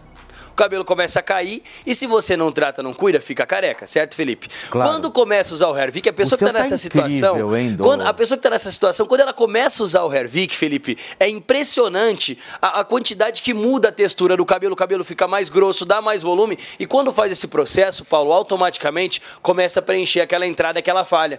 Então é por isso que a gente fala que é pra você que tá calvo, pra você que tá careca, as imagens de antes e depois comprovam exatamente isso que a gente falou agora aqui, Paulo, que é o cabelo engrossar, dar volume e preencher a falha. Então, homens, mulheres, cabelo, barba, você que tá sofrendo aí com queda capilar, já dá aquele primeiro passo. Vamos parar de empurrar com a barriga, né, Paulo, pra verdade. resolver esse problema. Verdade. Pegar o telefone e ligar na nossa central, que é o 0800 020 1726. E todos os anos e depois que nós temos ali, Paulo, só vou repetir o telefone pro pessoal já ligar, que é o 0800 020 1726. E todos esses anos e depois, todos eles, Felipe, Sei. é coisa de três meses, dois Que meses de uso legal, de né? Hervik. Ó, eu- eu- em cima disso, eu tenho muita, eu tenho uma pergunta para você, Andrade. É, qual é o uso? É, é durante quanto tempo você tem que usar e quantas vezes por dia você precisa usar o Hervik? Ó, nós recomendamos o tratamento de um ano, sempre. Para quem está nos acompanhando agora aqui, liga no 0800 020 1726, adquire o tratamento de um ano. Por quê? Porque os estudos mostram que um ano é o tempo ideal para você voltar a dar saúde para sua raiz, para você vol- voltar a fortalecer a sua raiz. Não tem efeito rebote. Tá? Não, você não vai parar de usar, o cabelo vai voltar a cair de novo. Não Ah, tem. não cai. É, usou por esse período, o cabelo vai fortalecer a raiz ali. Só que assim, quando é questão genética, o cara começa a perder cabelo muito cedo, É. né? Sim. Quando é questão genética. Aí o que, que acontece? Se você não trata, não cuida, com 30 anos já tá calvo. A situação tá muito A situação pior. tá muito pior. Então, é o que a gente sempre fala aqui. Você notou que o teu cabelo começou a ficar fino, começou a cair, começou a aparecer falha, já dá aquele primeiro passo, já liga na nossa central, que é o 0800 020 1726. Quantas vezes Paulo. por dia? Duas vezes, Felipe. Duas vezes E é por prático, dia. tá? E a gente dá dicas pro pessoal não esquecer, porque tem que usar regradinho todos os dias. Faz o acompanhamento por foto de 30 dias, usa 15 dias, tira uma foto, 30 dias outra foto e compara a diferença de quando você começou o tratamento. É esses anos e depois que a gente recebe aqui. É um produto que tem segurança, que tem laudo da Anvisa e que realmente funciona. Basta você dar o primeiro passo e ligar aqui pra gente no 0800 020 1726. Eu tô vendo uma Alexa ao lado do Fê. Exato. Eu, eu não tô entendendo. Tinha, tínhamos Olha lá. acabado as Ah. Alexas. Acabou? Tinham acabado as Alexas, certo? Porém, nós conseguimos hoje para o Morning mais 200 unidades de Alexa para dar de brinde. conseguiu mais 200 mais só 200, hoje? Só hoje. Só hoje. Ó, hoje, as 200 primeiras pessoas que ligarem no 0800 020 1726 e adquirirem o tratamento de ano do Hervik, Paulo, vão levar a Alexa de presente para casa. É brinde. Alexa caixinha de som, gente, para quem tá no rádio, é aquela caixinha de som que você conversa com ela e Conversa, tal, que é você dá bate mó comando. papo, é. Você dá comando, ela responde você. Qual o então, ó, apresentador mais cabeludo da televisão brasileira? é o Paulo Matias, vai falar. É Paulo Matias. E ó, tá aqui, gente. Tratamento de um ano, Paulo. E o seguinte, Show. já falamos do brinde, né? E quem ligar agora ainda pra começar É. a semana bem, é aquela coisa, segunda-feira é o dia a semana é o dia e internacional de você executar e É. planejar. Então faz o seguinte, liga na nossa central no 0800 020 1726, fala que é ouvinte aqui do Morning Show que tá acompanhando o Morning Show e Quantos vai por cento? pagar só metade do preço. Eu nunca vi nenhum programa da Alexia de brinde, hein? Nin- Ninguém dá metade do preço num tratamento com todos esses benefícios e uma Alexa de presente. Ó, é todo mundo que ligar vai ter os 50% Tá. e os 200 primeiros vão levar a Alexa, Boa, são Draghi. 11h28 até 11h45, Turma, os Paulo. 200 primeiros, pega esse telefone 0800 020 1726 e garante já o melhor tratamento capilar do Brasil e ainda leva, uma Alexa, de Uma. Alexa de presente, Ervic metade do preço. juntos, hein, pessoal? Turma, olha só, um grupo de parlamentares da direita aqui na Assembleia Legislativa de São Paulo tem sugerido em plenário, em algumas reuniões, que a casa defina regras para roupas recentes usadas por algumas deputadas no plenário. Sobre esse assunto, a gente vai receber aqui no Morning Show uma deputada estadual de São Paulo, a Solange Freitas, e também uma consultora de moda, a Priscila Barisson, para a gente poder conversar sobre isso. Deixa eu dar o meu bom dia aqui para as duas. Deputada, Olá. tudo bem? Priscila, sejam, Bom dia. sejam muito bem-vindas aqui. Deputada, eu quero, dia. eu quero primeiro ouvir a senhora, porque eu quero entender o que, que você pensa sobre esse projeto que está circulando. As mulheres da Assembleia não estão se vestindo bem? Então, eu não participei de nenhuma reunião, mas eu vi alguns questionamentos de alguns parlamentares sobre a vestimenta de algumas deputadas, por questão de camisa regata, às vezes de tênis, e lá na Assembleia, os deputados, eles precisam estar no plenário de terno e gravata. Então começou a se questionar esse comportamento das mulheres e por isso foi falado sobre isso.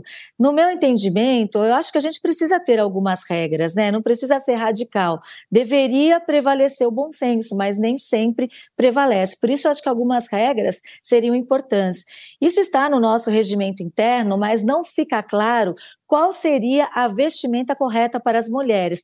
No regimento só fala em relação aos homens que em plenário eles precisam estar de terno e gravata. Sobre as mulheres fica no ar, por isso há essa polêmica nesse momento na Assembleia Legislativa. Fala, Fê. Ô Priscila, ainda é obrigatório o uso de terno e gravata, principalmente pelos parlamentares, e a, e a mulher, Então. a, a mulher ainda precisa é, estar de terninho, enfim, e qual é o modelo adequado? Bom dia. Oi, oi Fê, bom dia. Bom dia. Paulo.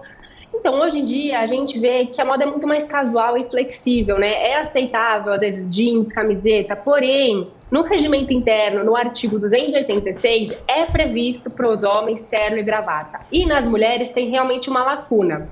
O que eu acredito, o meu entendimento, ao meu ver, é preciso a gente deixar nivelado.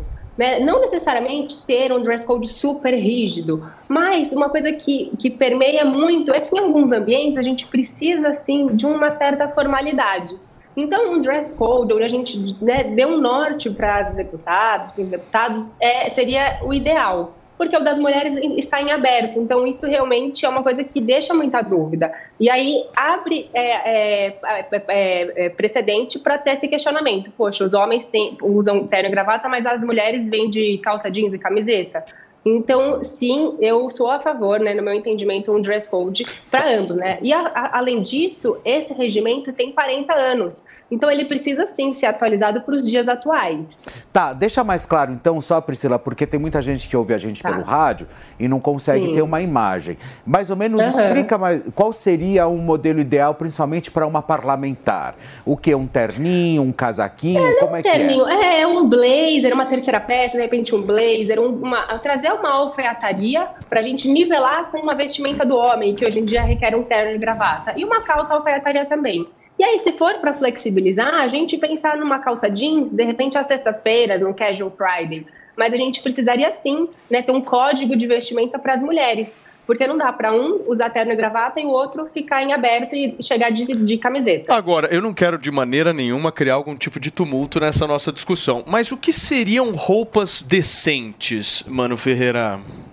Eu tenho dificuldade de, de saber o que é isso. E me incomoda especialmente quando a gente vê que é uma discussão que está vindo da Alesp, cuja legislatura passada teve aquele caso bizarro de assédio a uma deputada dentro do plenário e uma complacência na punição do deputado é, que cometeu aquele caso de assédio. Passou a mão no seio da colega em plena é, sessão transmitida para o Brasil inteiro.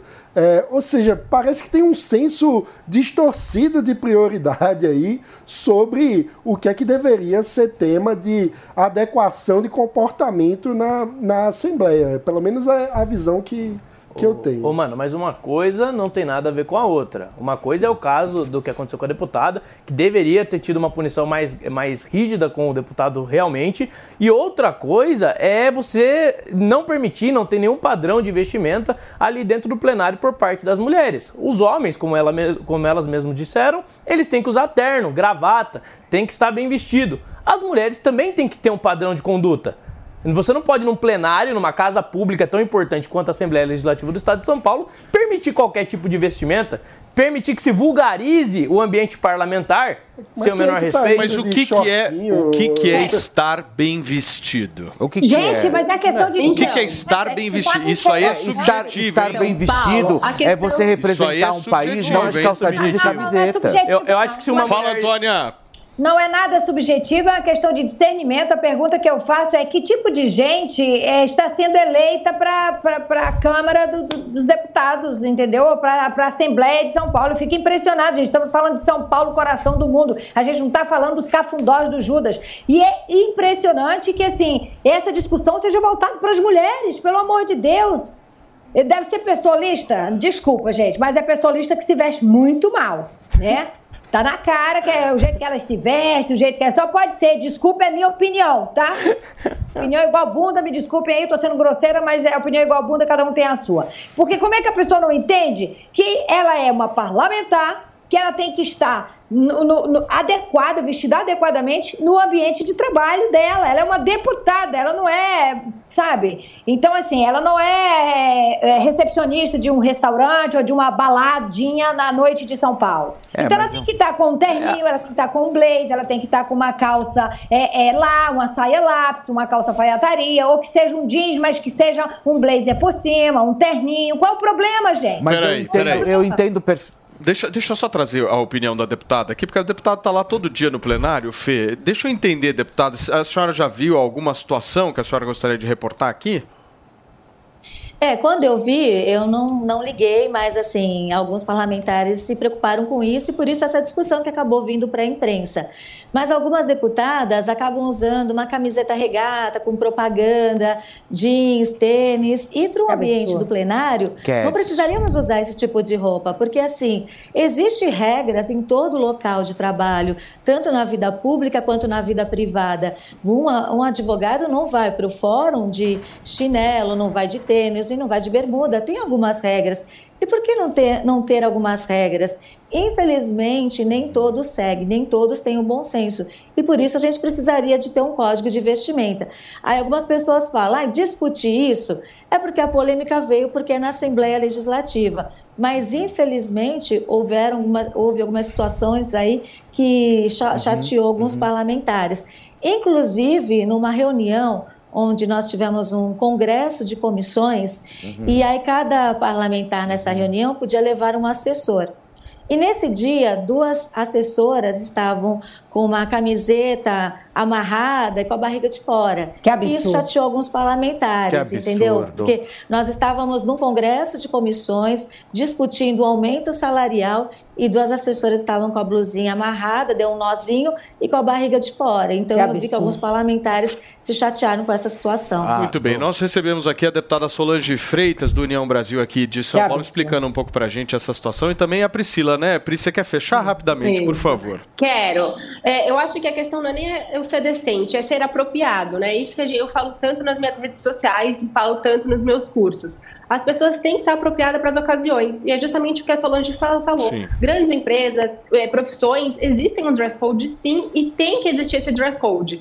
Então não é porque tem uma lacuna no regimento interno que pode Ai, qualquer caiu. coisa, muito pelo contrário. Muito bem. Priscila, obrigado, viu? Obrigado, Obrigado. Priscila. Obrigado, Imagina, deputada. A discussão eu. aqui no Morning Show rolou. A gente vai continuar acompanhando para verificar. Mas o certo, que vale lembrar também que na época que acho que a lei foi feita, jamais pensavam que a quantidade de mulher também iria Ia chegar nesse do nível, plenário, né? Então, É, isso aí agora é tem que um rever problema toda essa bom, história. né? Um problema Quanto mais bom. mulher tiver, melhor. É isso aí. Turma, são 11 horas e 38 minutos. A gente vai para um break rapidíssimo. Na volta tem repercussão da chegada de Maduro aqui no Brasil. Não sai daí. De Maduro vai cair. Ah gente, que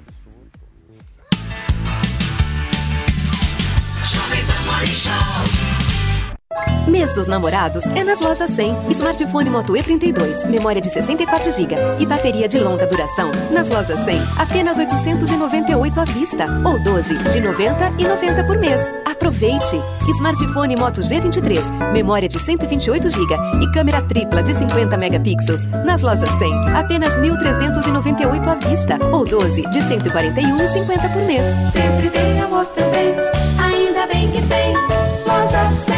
Você sabia que a vacina contra a gripe é atualizada todos os anos para combater as mutações do vírus? Aqui na PPVAC você encontra a versão mais atual da vacina quadrivalente da gripe, que diminui drasticamente as chances de complicações em quadros virais e respiratórios ligados aos quatro vírus da gripe. Todos devem se vacinar a partir dos seis meses de vida. Ligue para 11 3813 9611 e agende seu horário ou vamos até você. Estamos na rua Professor Arthur Ramos, Faria Lima com Cidade Jardim. Agende no telefone 11 3813 9611. PPVAC, Clínica de Vacinação.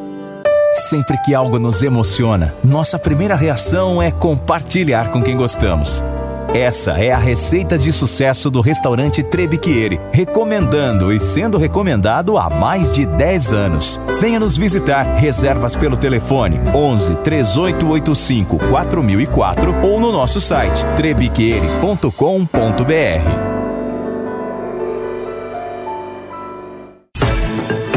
Business Jovem Pan. Um caos aí entre nas gigantes de tecnologia, porque a Samsung avalia substituir o mecanismo de buscas do Google pelo Bing da Microsoft em seus dispositivos. Por anos, o Bing aí era um mecanismo de busca pouco usado, né? Muita gente achava até mico usar lá, pesquisar pelo Bing, mas ele se tornou muito mais interessante e procurado quando adicionou recentemente uma nova tecnologia de inteligência artificial. Em janeiro, a Microsoft investiu 10 bilhões de dólares na OpenAI, o laboratório por trás do Chat GPT. E a reação do Google à ameaça da Samsung foi, abre aspas, pânico. Esse- essa, essa palavra aí de pânico foi uma mensagem obtida pelo jornal The New York Times. O pânico ocorre por questões financeiras. O Google recebe 3 bilhões de dólares por ano da Samsung na forma de licenciamento para que a fabricante de smartphones traga o mecanismo de buscas dentro das TVs e celulares. Mas mais do que perder um contrato bilionário, o Google não quer perder alcance, porque a Samsung tem cerca de 20% do mercado global de smartphones. Bruno Meia e os destaques do mundo dos negócios. Acesse agora o canal Jovem Pan News no YouTube e no Panflix.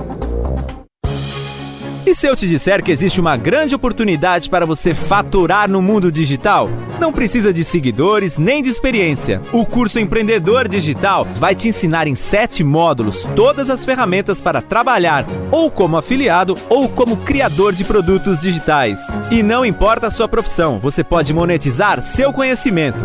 Garanta essa oportunidade. Acesse agora miucursos.com.br e se inscreva.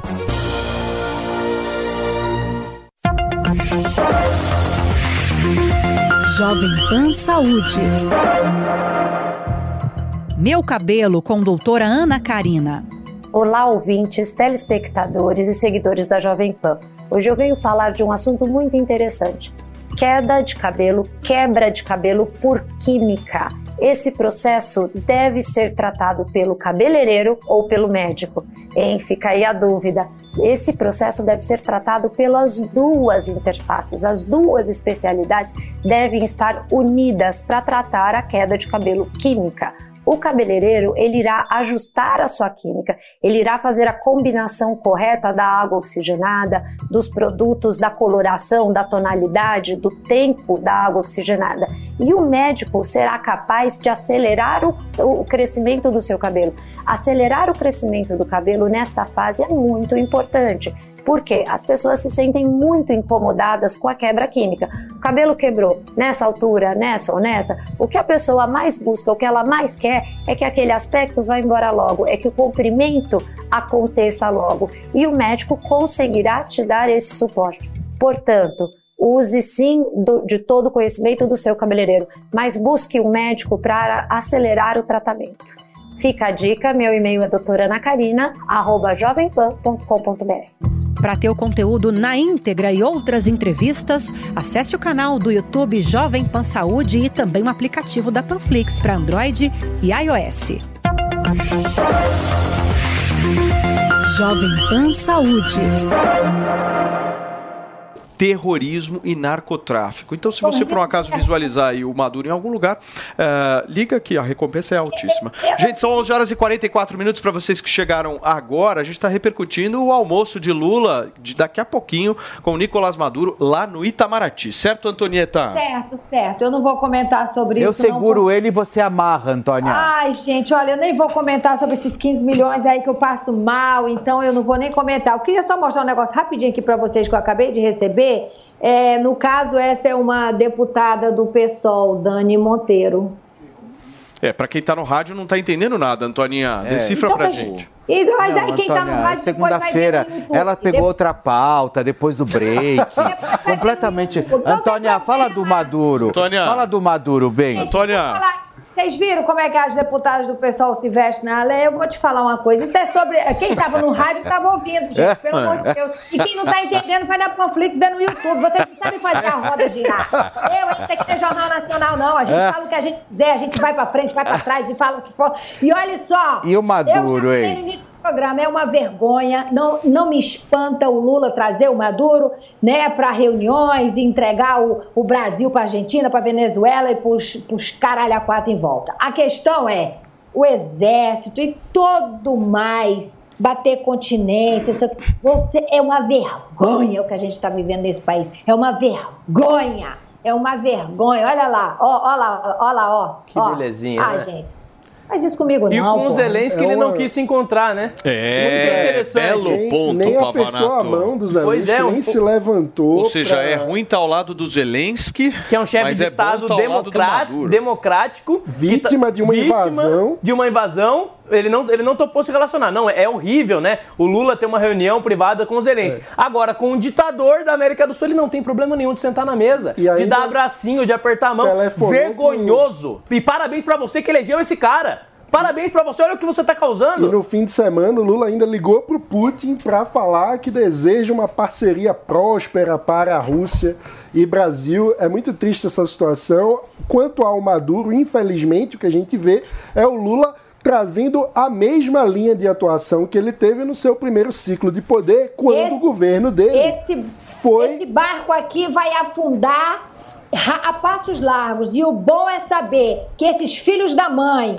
Ai, Que, fizeram o L, que esses filhos da mãe que acham Ui. bonitinho ter esse cara como governo, do, co- como chefe de Estado desse país, vai afundar no barco junto com a gente. Vai Calma todo aí, mundo se Antônio. lascar. Calma, é segunda-feira. Vocês estão muito tá raivosos, começando. meu. Pelo Vai amor de todo Deus. mundo se lascar nessa Mas eu acho que xingar o eleitor é o tipo de postura que não convence alguém que pensa diferente. Vamos construir um mundo melhor. Vamos é. construir uma ponte em nós. Mas, ó, Vamos construir. Romantizar você. Vamos, vamos construir um mundo melhor, Não, Antônia. olha, Pra que tanta raiva Olha, rancor? Sandy Júnior já dizia: vamos construir uma ponte em nós.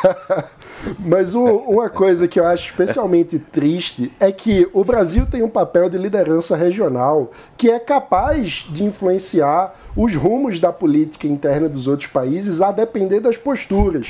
Tanto é assim que em fevereiro eu tive a oportunidade, durante o Fórum Liberal da América Latina que aconteceu no Uruguai, eu encontrei com o Leopoldo Lopes, que é um dos principais líderes da oposição venezuelana. E eu perguntei a ele a respeito das expectativas em relação ao governo Lula, né?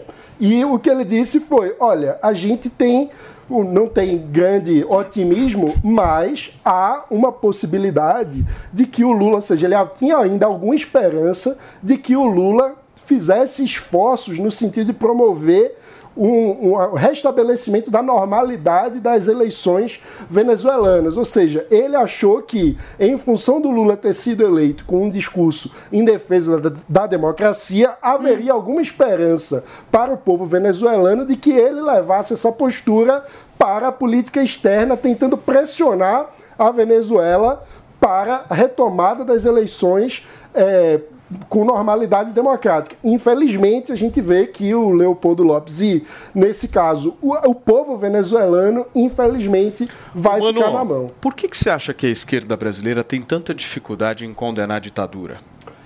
Porque há um fanatismo de time. É uma coisa mais importante do que os valores democráticos, e vale dizer, os valores democráticos são valores liberais na sua construção. É tipo boi garantido e caprichoso, não? A esquerda brasileira tem uma origem ideológica que não é liberal nem de longe, que é socialista. Exato. E eles Eu não acho acabam que é time, tendo... Não, eu acho que é autoritarismo mesmo. A, a esquerda brasileira, ela é extremista. Ela é uma esquerda marxista, comunista, que defende, é, não defende o Estado democrático, não tem apreço pela democracia, e por isso eles passam pano para ditaduras. Porque é o tipo de regime que eles acham como necessário para construir um mundo Mas melhor. Porque eu digo de mundo que- melhor a gente não vê Porque nada. eu digo que é uma questão de time. Porque quando a ditadura é de direita, eles condenam.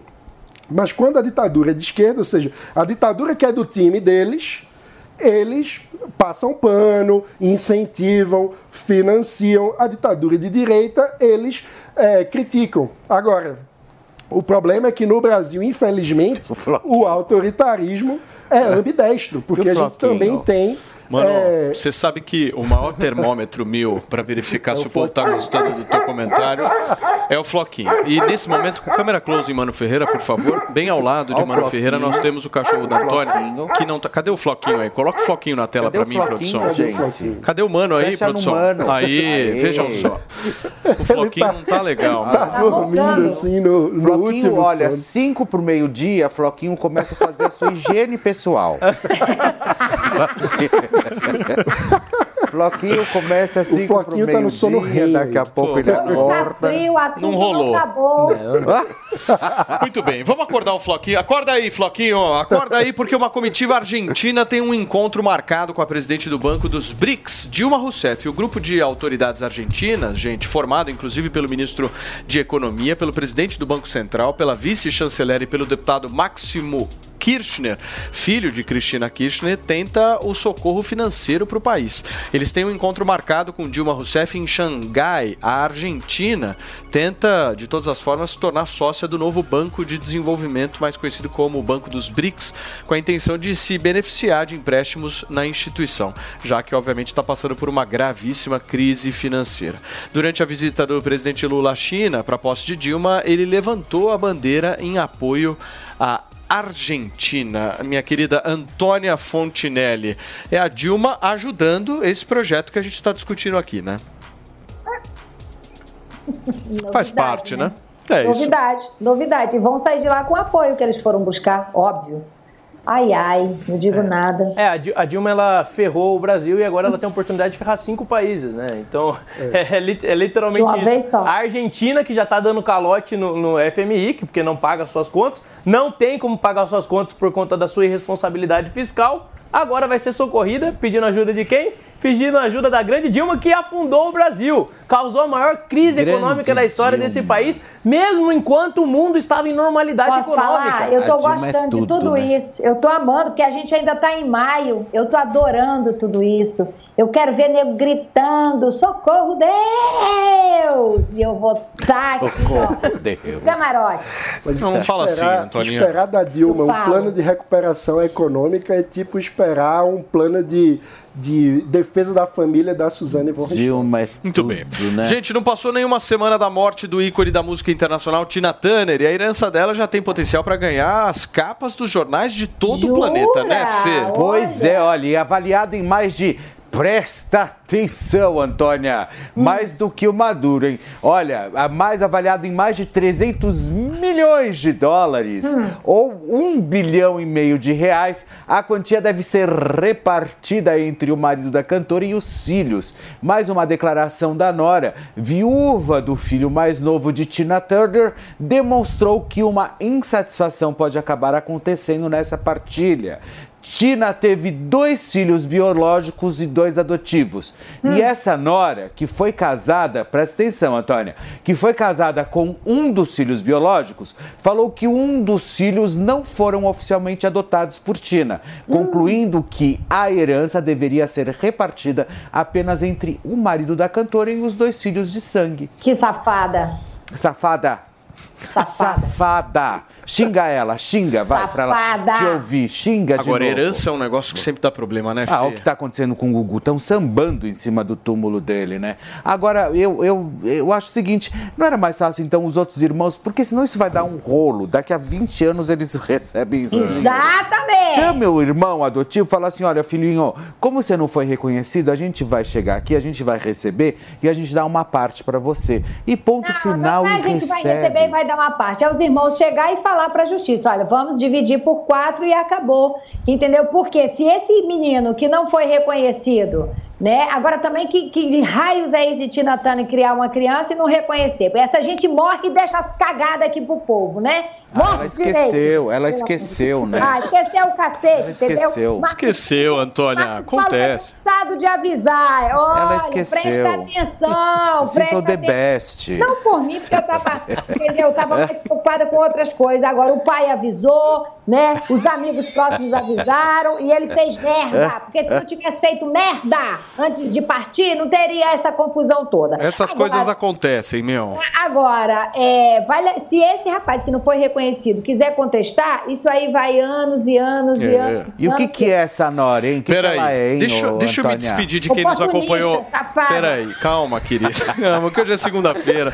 Para você que nos acompanhou aqui na Jovem Pan através do rádio, muito obrigado pela sua audiência. Amanhã a gente volta às 10 horas. E para você que continua aqui na televisão, a gente tá num puta clima gostoso. né? É bom começar a semana assim, né? Antônia, como sempre, calma. Eu Tomou um acho. chazinho antes do programa. Temos notícia em relação à cantora Simone Mendes, né? Porque ela se pronunciou após a ausência da irmã Simária Mendes durante uma festa de aniversário, Fê. Pois é, olha. Ai, essa dupla, viu? Simone completou 39 anos, que ela lembra, né? 39 anos comemorou o novo, o novo ciclo com uma festança aqui em São Paulo, viu? Os internautas e fãs da artista não deixaram de notar que a Simária não apareceu no evento e além de não ter publicado nas redes sociais os parabéns, olha, minha, olha minha irmã, é, parabéns, enfim, aquelas histórias que a gente sabe. Só que Simone decidiu se pronunciar após a polêmica e disse que ninguém mexe com a sua irmã. Ou seja, ela disse, a irmã, ela, todo mundo começou a xingar a Simária, aí a Simone chegou e falou assim: ninguém mexe com a minha irmã, tá certo? E ponto, e acabou a polêmica. Mas é feio isso, né? Não, horrível, né? Você termina a dupla Simone e Simária, Maiara e Maraísa. Eu nunca sei quem é Simone e Maraísa, é Xena Shiva e Maiara, é, Mai- é, não é? Monazeno e, e não sei mais quem, não é? É uma coisa, eu nunca sei quem são elas, entendeu? É uma coisa E que não dá pra trabalhar E a mentalmente, Simone né? Simária, Simone Maraiara, Sim- Simone, Simone e Milionário José Rico. e por aí vai. E aí elas, elas não se falam, gente. Elas, obrigada. Acabou a dupla, enfim. Gente, acabou, elas não vêm mais. triste. Acabou. Elas- Eu acho que irmão, quando briga, um dia volta a se falar. É. Não, não adianta. Sabe o que, que não acabou? Hum. O nosso programa, porque nesse momento agora nós temos o departamento de charges e memes digitais atuando fortemente, ganhou um aumento recentemente, obviamente está querendo mostrar serviço. Olha, acabou. né? E nós temos aqui a primeira Ah charge. Sim, gravíssimo. Ah. Antônia Fontinelli foi vista grávida do lado de uma piscina sem ninguém ao lado para ajudar. E se ela cair, é um absurdo. Tá aí a foto da Antônia realmente precisando de ajuda para sair da piscina. Próximo, por favor, minha querida produção, o trabalho. Só temos esse. Temos vários outros memes, é só você entrar na hashtag Morning Show e prestigiar o nosso queridíssimo Tiozão Games. Mas ele fica duas horas pra fazer um. Não, ele fez mais. É, a produção é que não colocou mais, mas tudo bem, não tem problema. Amanhã colocaremos, certo? Vamos prestigiar o tiozão. Não, ele é maravilhoso. Tem mais um, Tiozão, temos mais você um. é maravilhoso. Temos, libera, vai, Mariana Vasques, por favor. Aí, Afinal de Mariana, contas, o povo quer saber. Vai, O povo quer saber. Olha lá. Vejam só, Paulo Matias não está de pijama, ele é o novo médico da série médica mais famosa do mundo, Matias Anatomy. Tá aí o meme do nosso tiozão. Eu não, não vi graça. É, tipo, eu não entendi. Não, é, é para quem assistiu Grey's Anatomy vai entender que esse é justamente, meu, o enfermeiro médico, certo? Só que eu É, mas eu acho que não acho. tem muito a ver. Eu acho Ai, que que barriguinha mais linda! Você Coisa vê, fofa. Kátia? Tem o Ai. Neymar Júnior ali dentro. Muito bem. Quem me dera, se tivesse um Ai, ai. eu não estaria mais seca. vocês aqui não, tá? Muito bem. Temos mais um, Mariana Vasquez? Então coloca, meu amor. O trabalho do. Olha só, vemos Ah aqui. lá. Em dias de frio e chuva, roupão e pijaminha caem muito bem. Tá aí o look de tá Antônia Fontinelli agora eu hoje. tô a cara da Janja. Ah lá, ah lá. Não, a cara da Janja, meu. O Maravilha. outro fazendo um olhar sexy, olha, apertado. Ô, Paulo, essa sua camisa aí tá no dress code da Jovem Pan? Não, eu acho que eu acho que do jeito que tá, podia ir no plenário da Assembleia Legislativa de São Paulo numa boa, certo? Turma, deixa eu agradecer aqui a Acabou. audiência de cada um de vocês. Acabou por hoje. Ah, não. Iniciamos O a programa semana, hoje né, foi maravilhoso. A audiência arrebentou mais um dia. Arrebentou daquele um jeito, dia, Felipe Cambô. graças, Graças a Deus. Tudo pelo dia 30. Queridos, vocês vão ficar agora com o Pânico na programação da Jovem Pan e a gente volta amanhã às 10 horas da Antônia, manhã é esperando tudo cada um de vocês. mim, Antônia. Beijo, Mano Ferreira, Lucas Pavanato, Antônia Fontinelli, Felipe Segundou. Campos. Essa é a Jovem Pan, amor. jornalismo independente. Até amanhã. Tchau.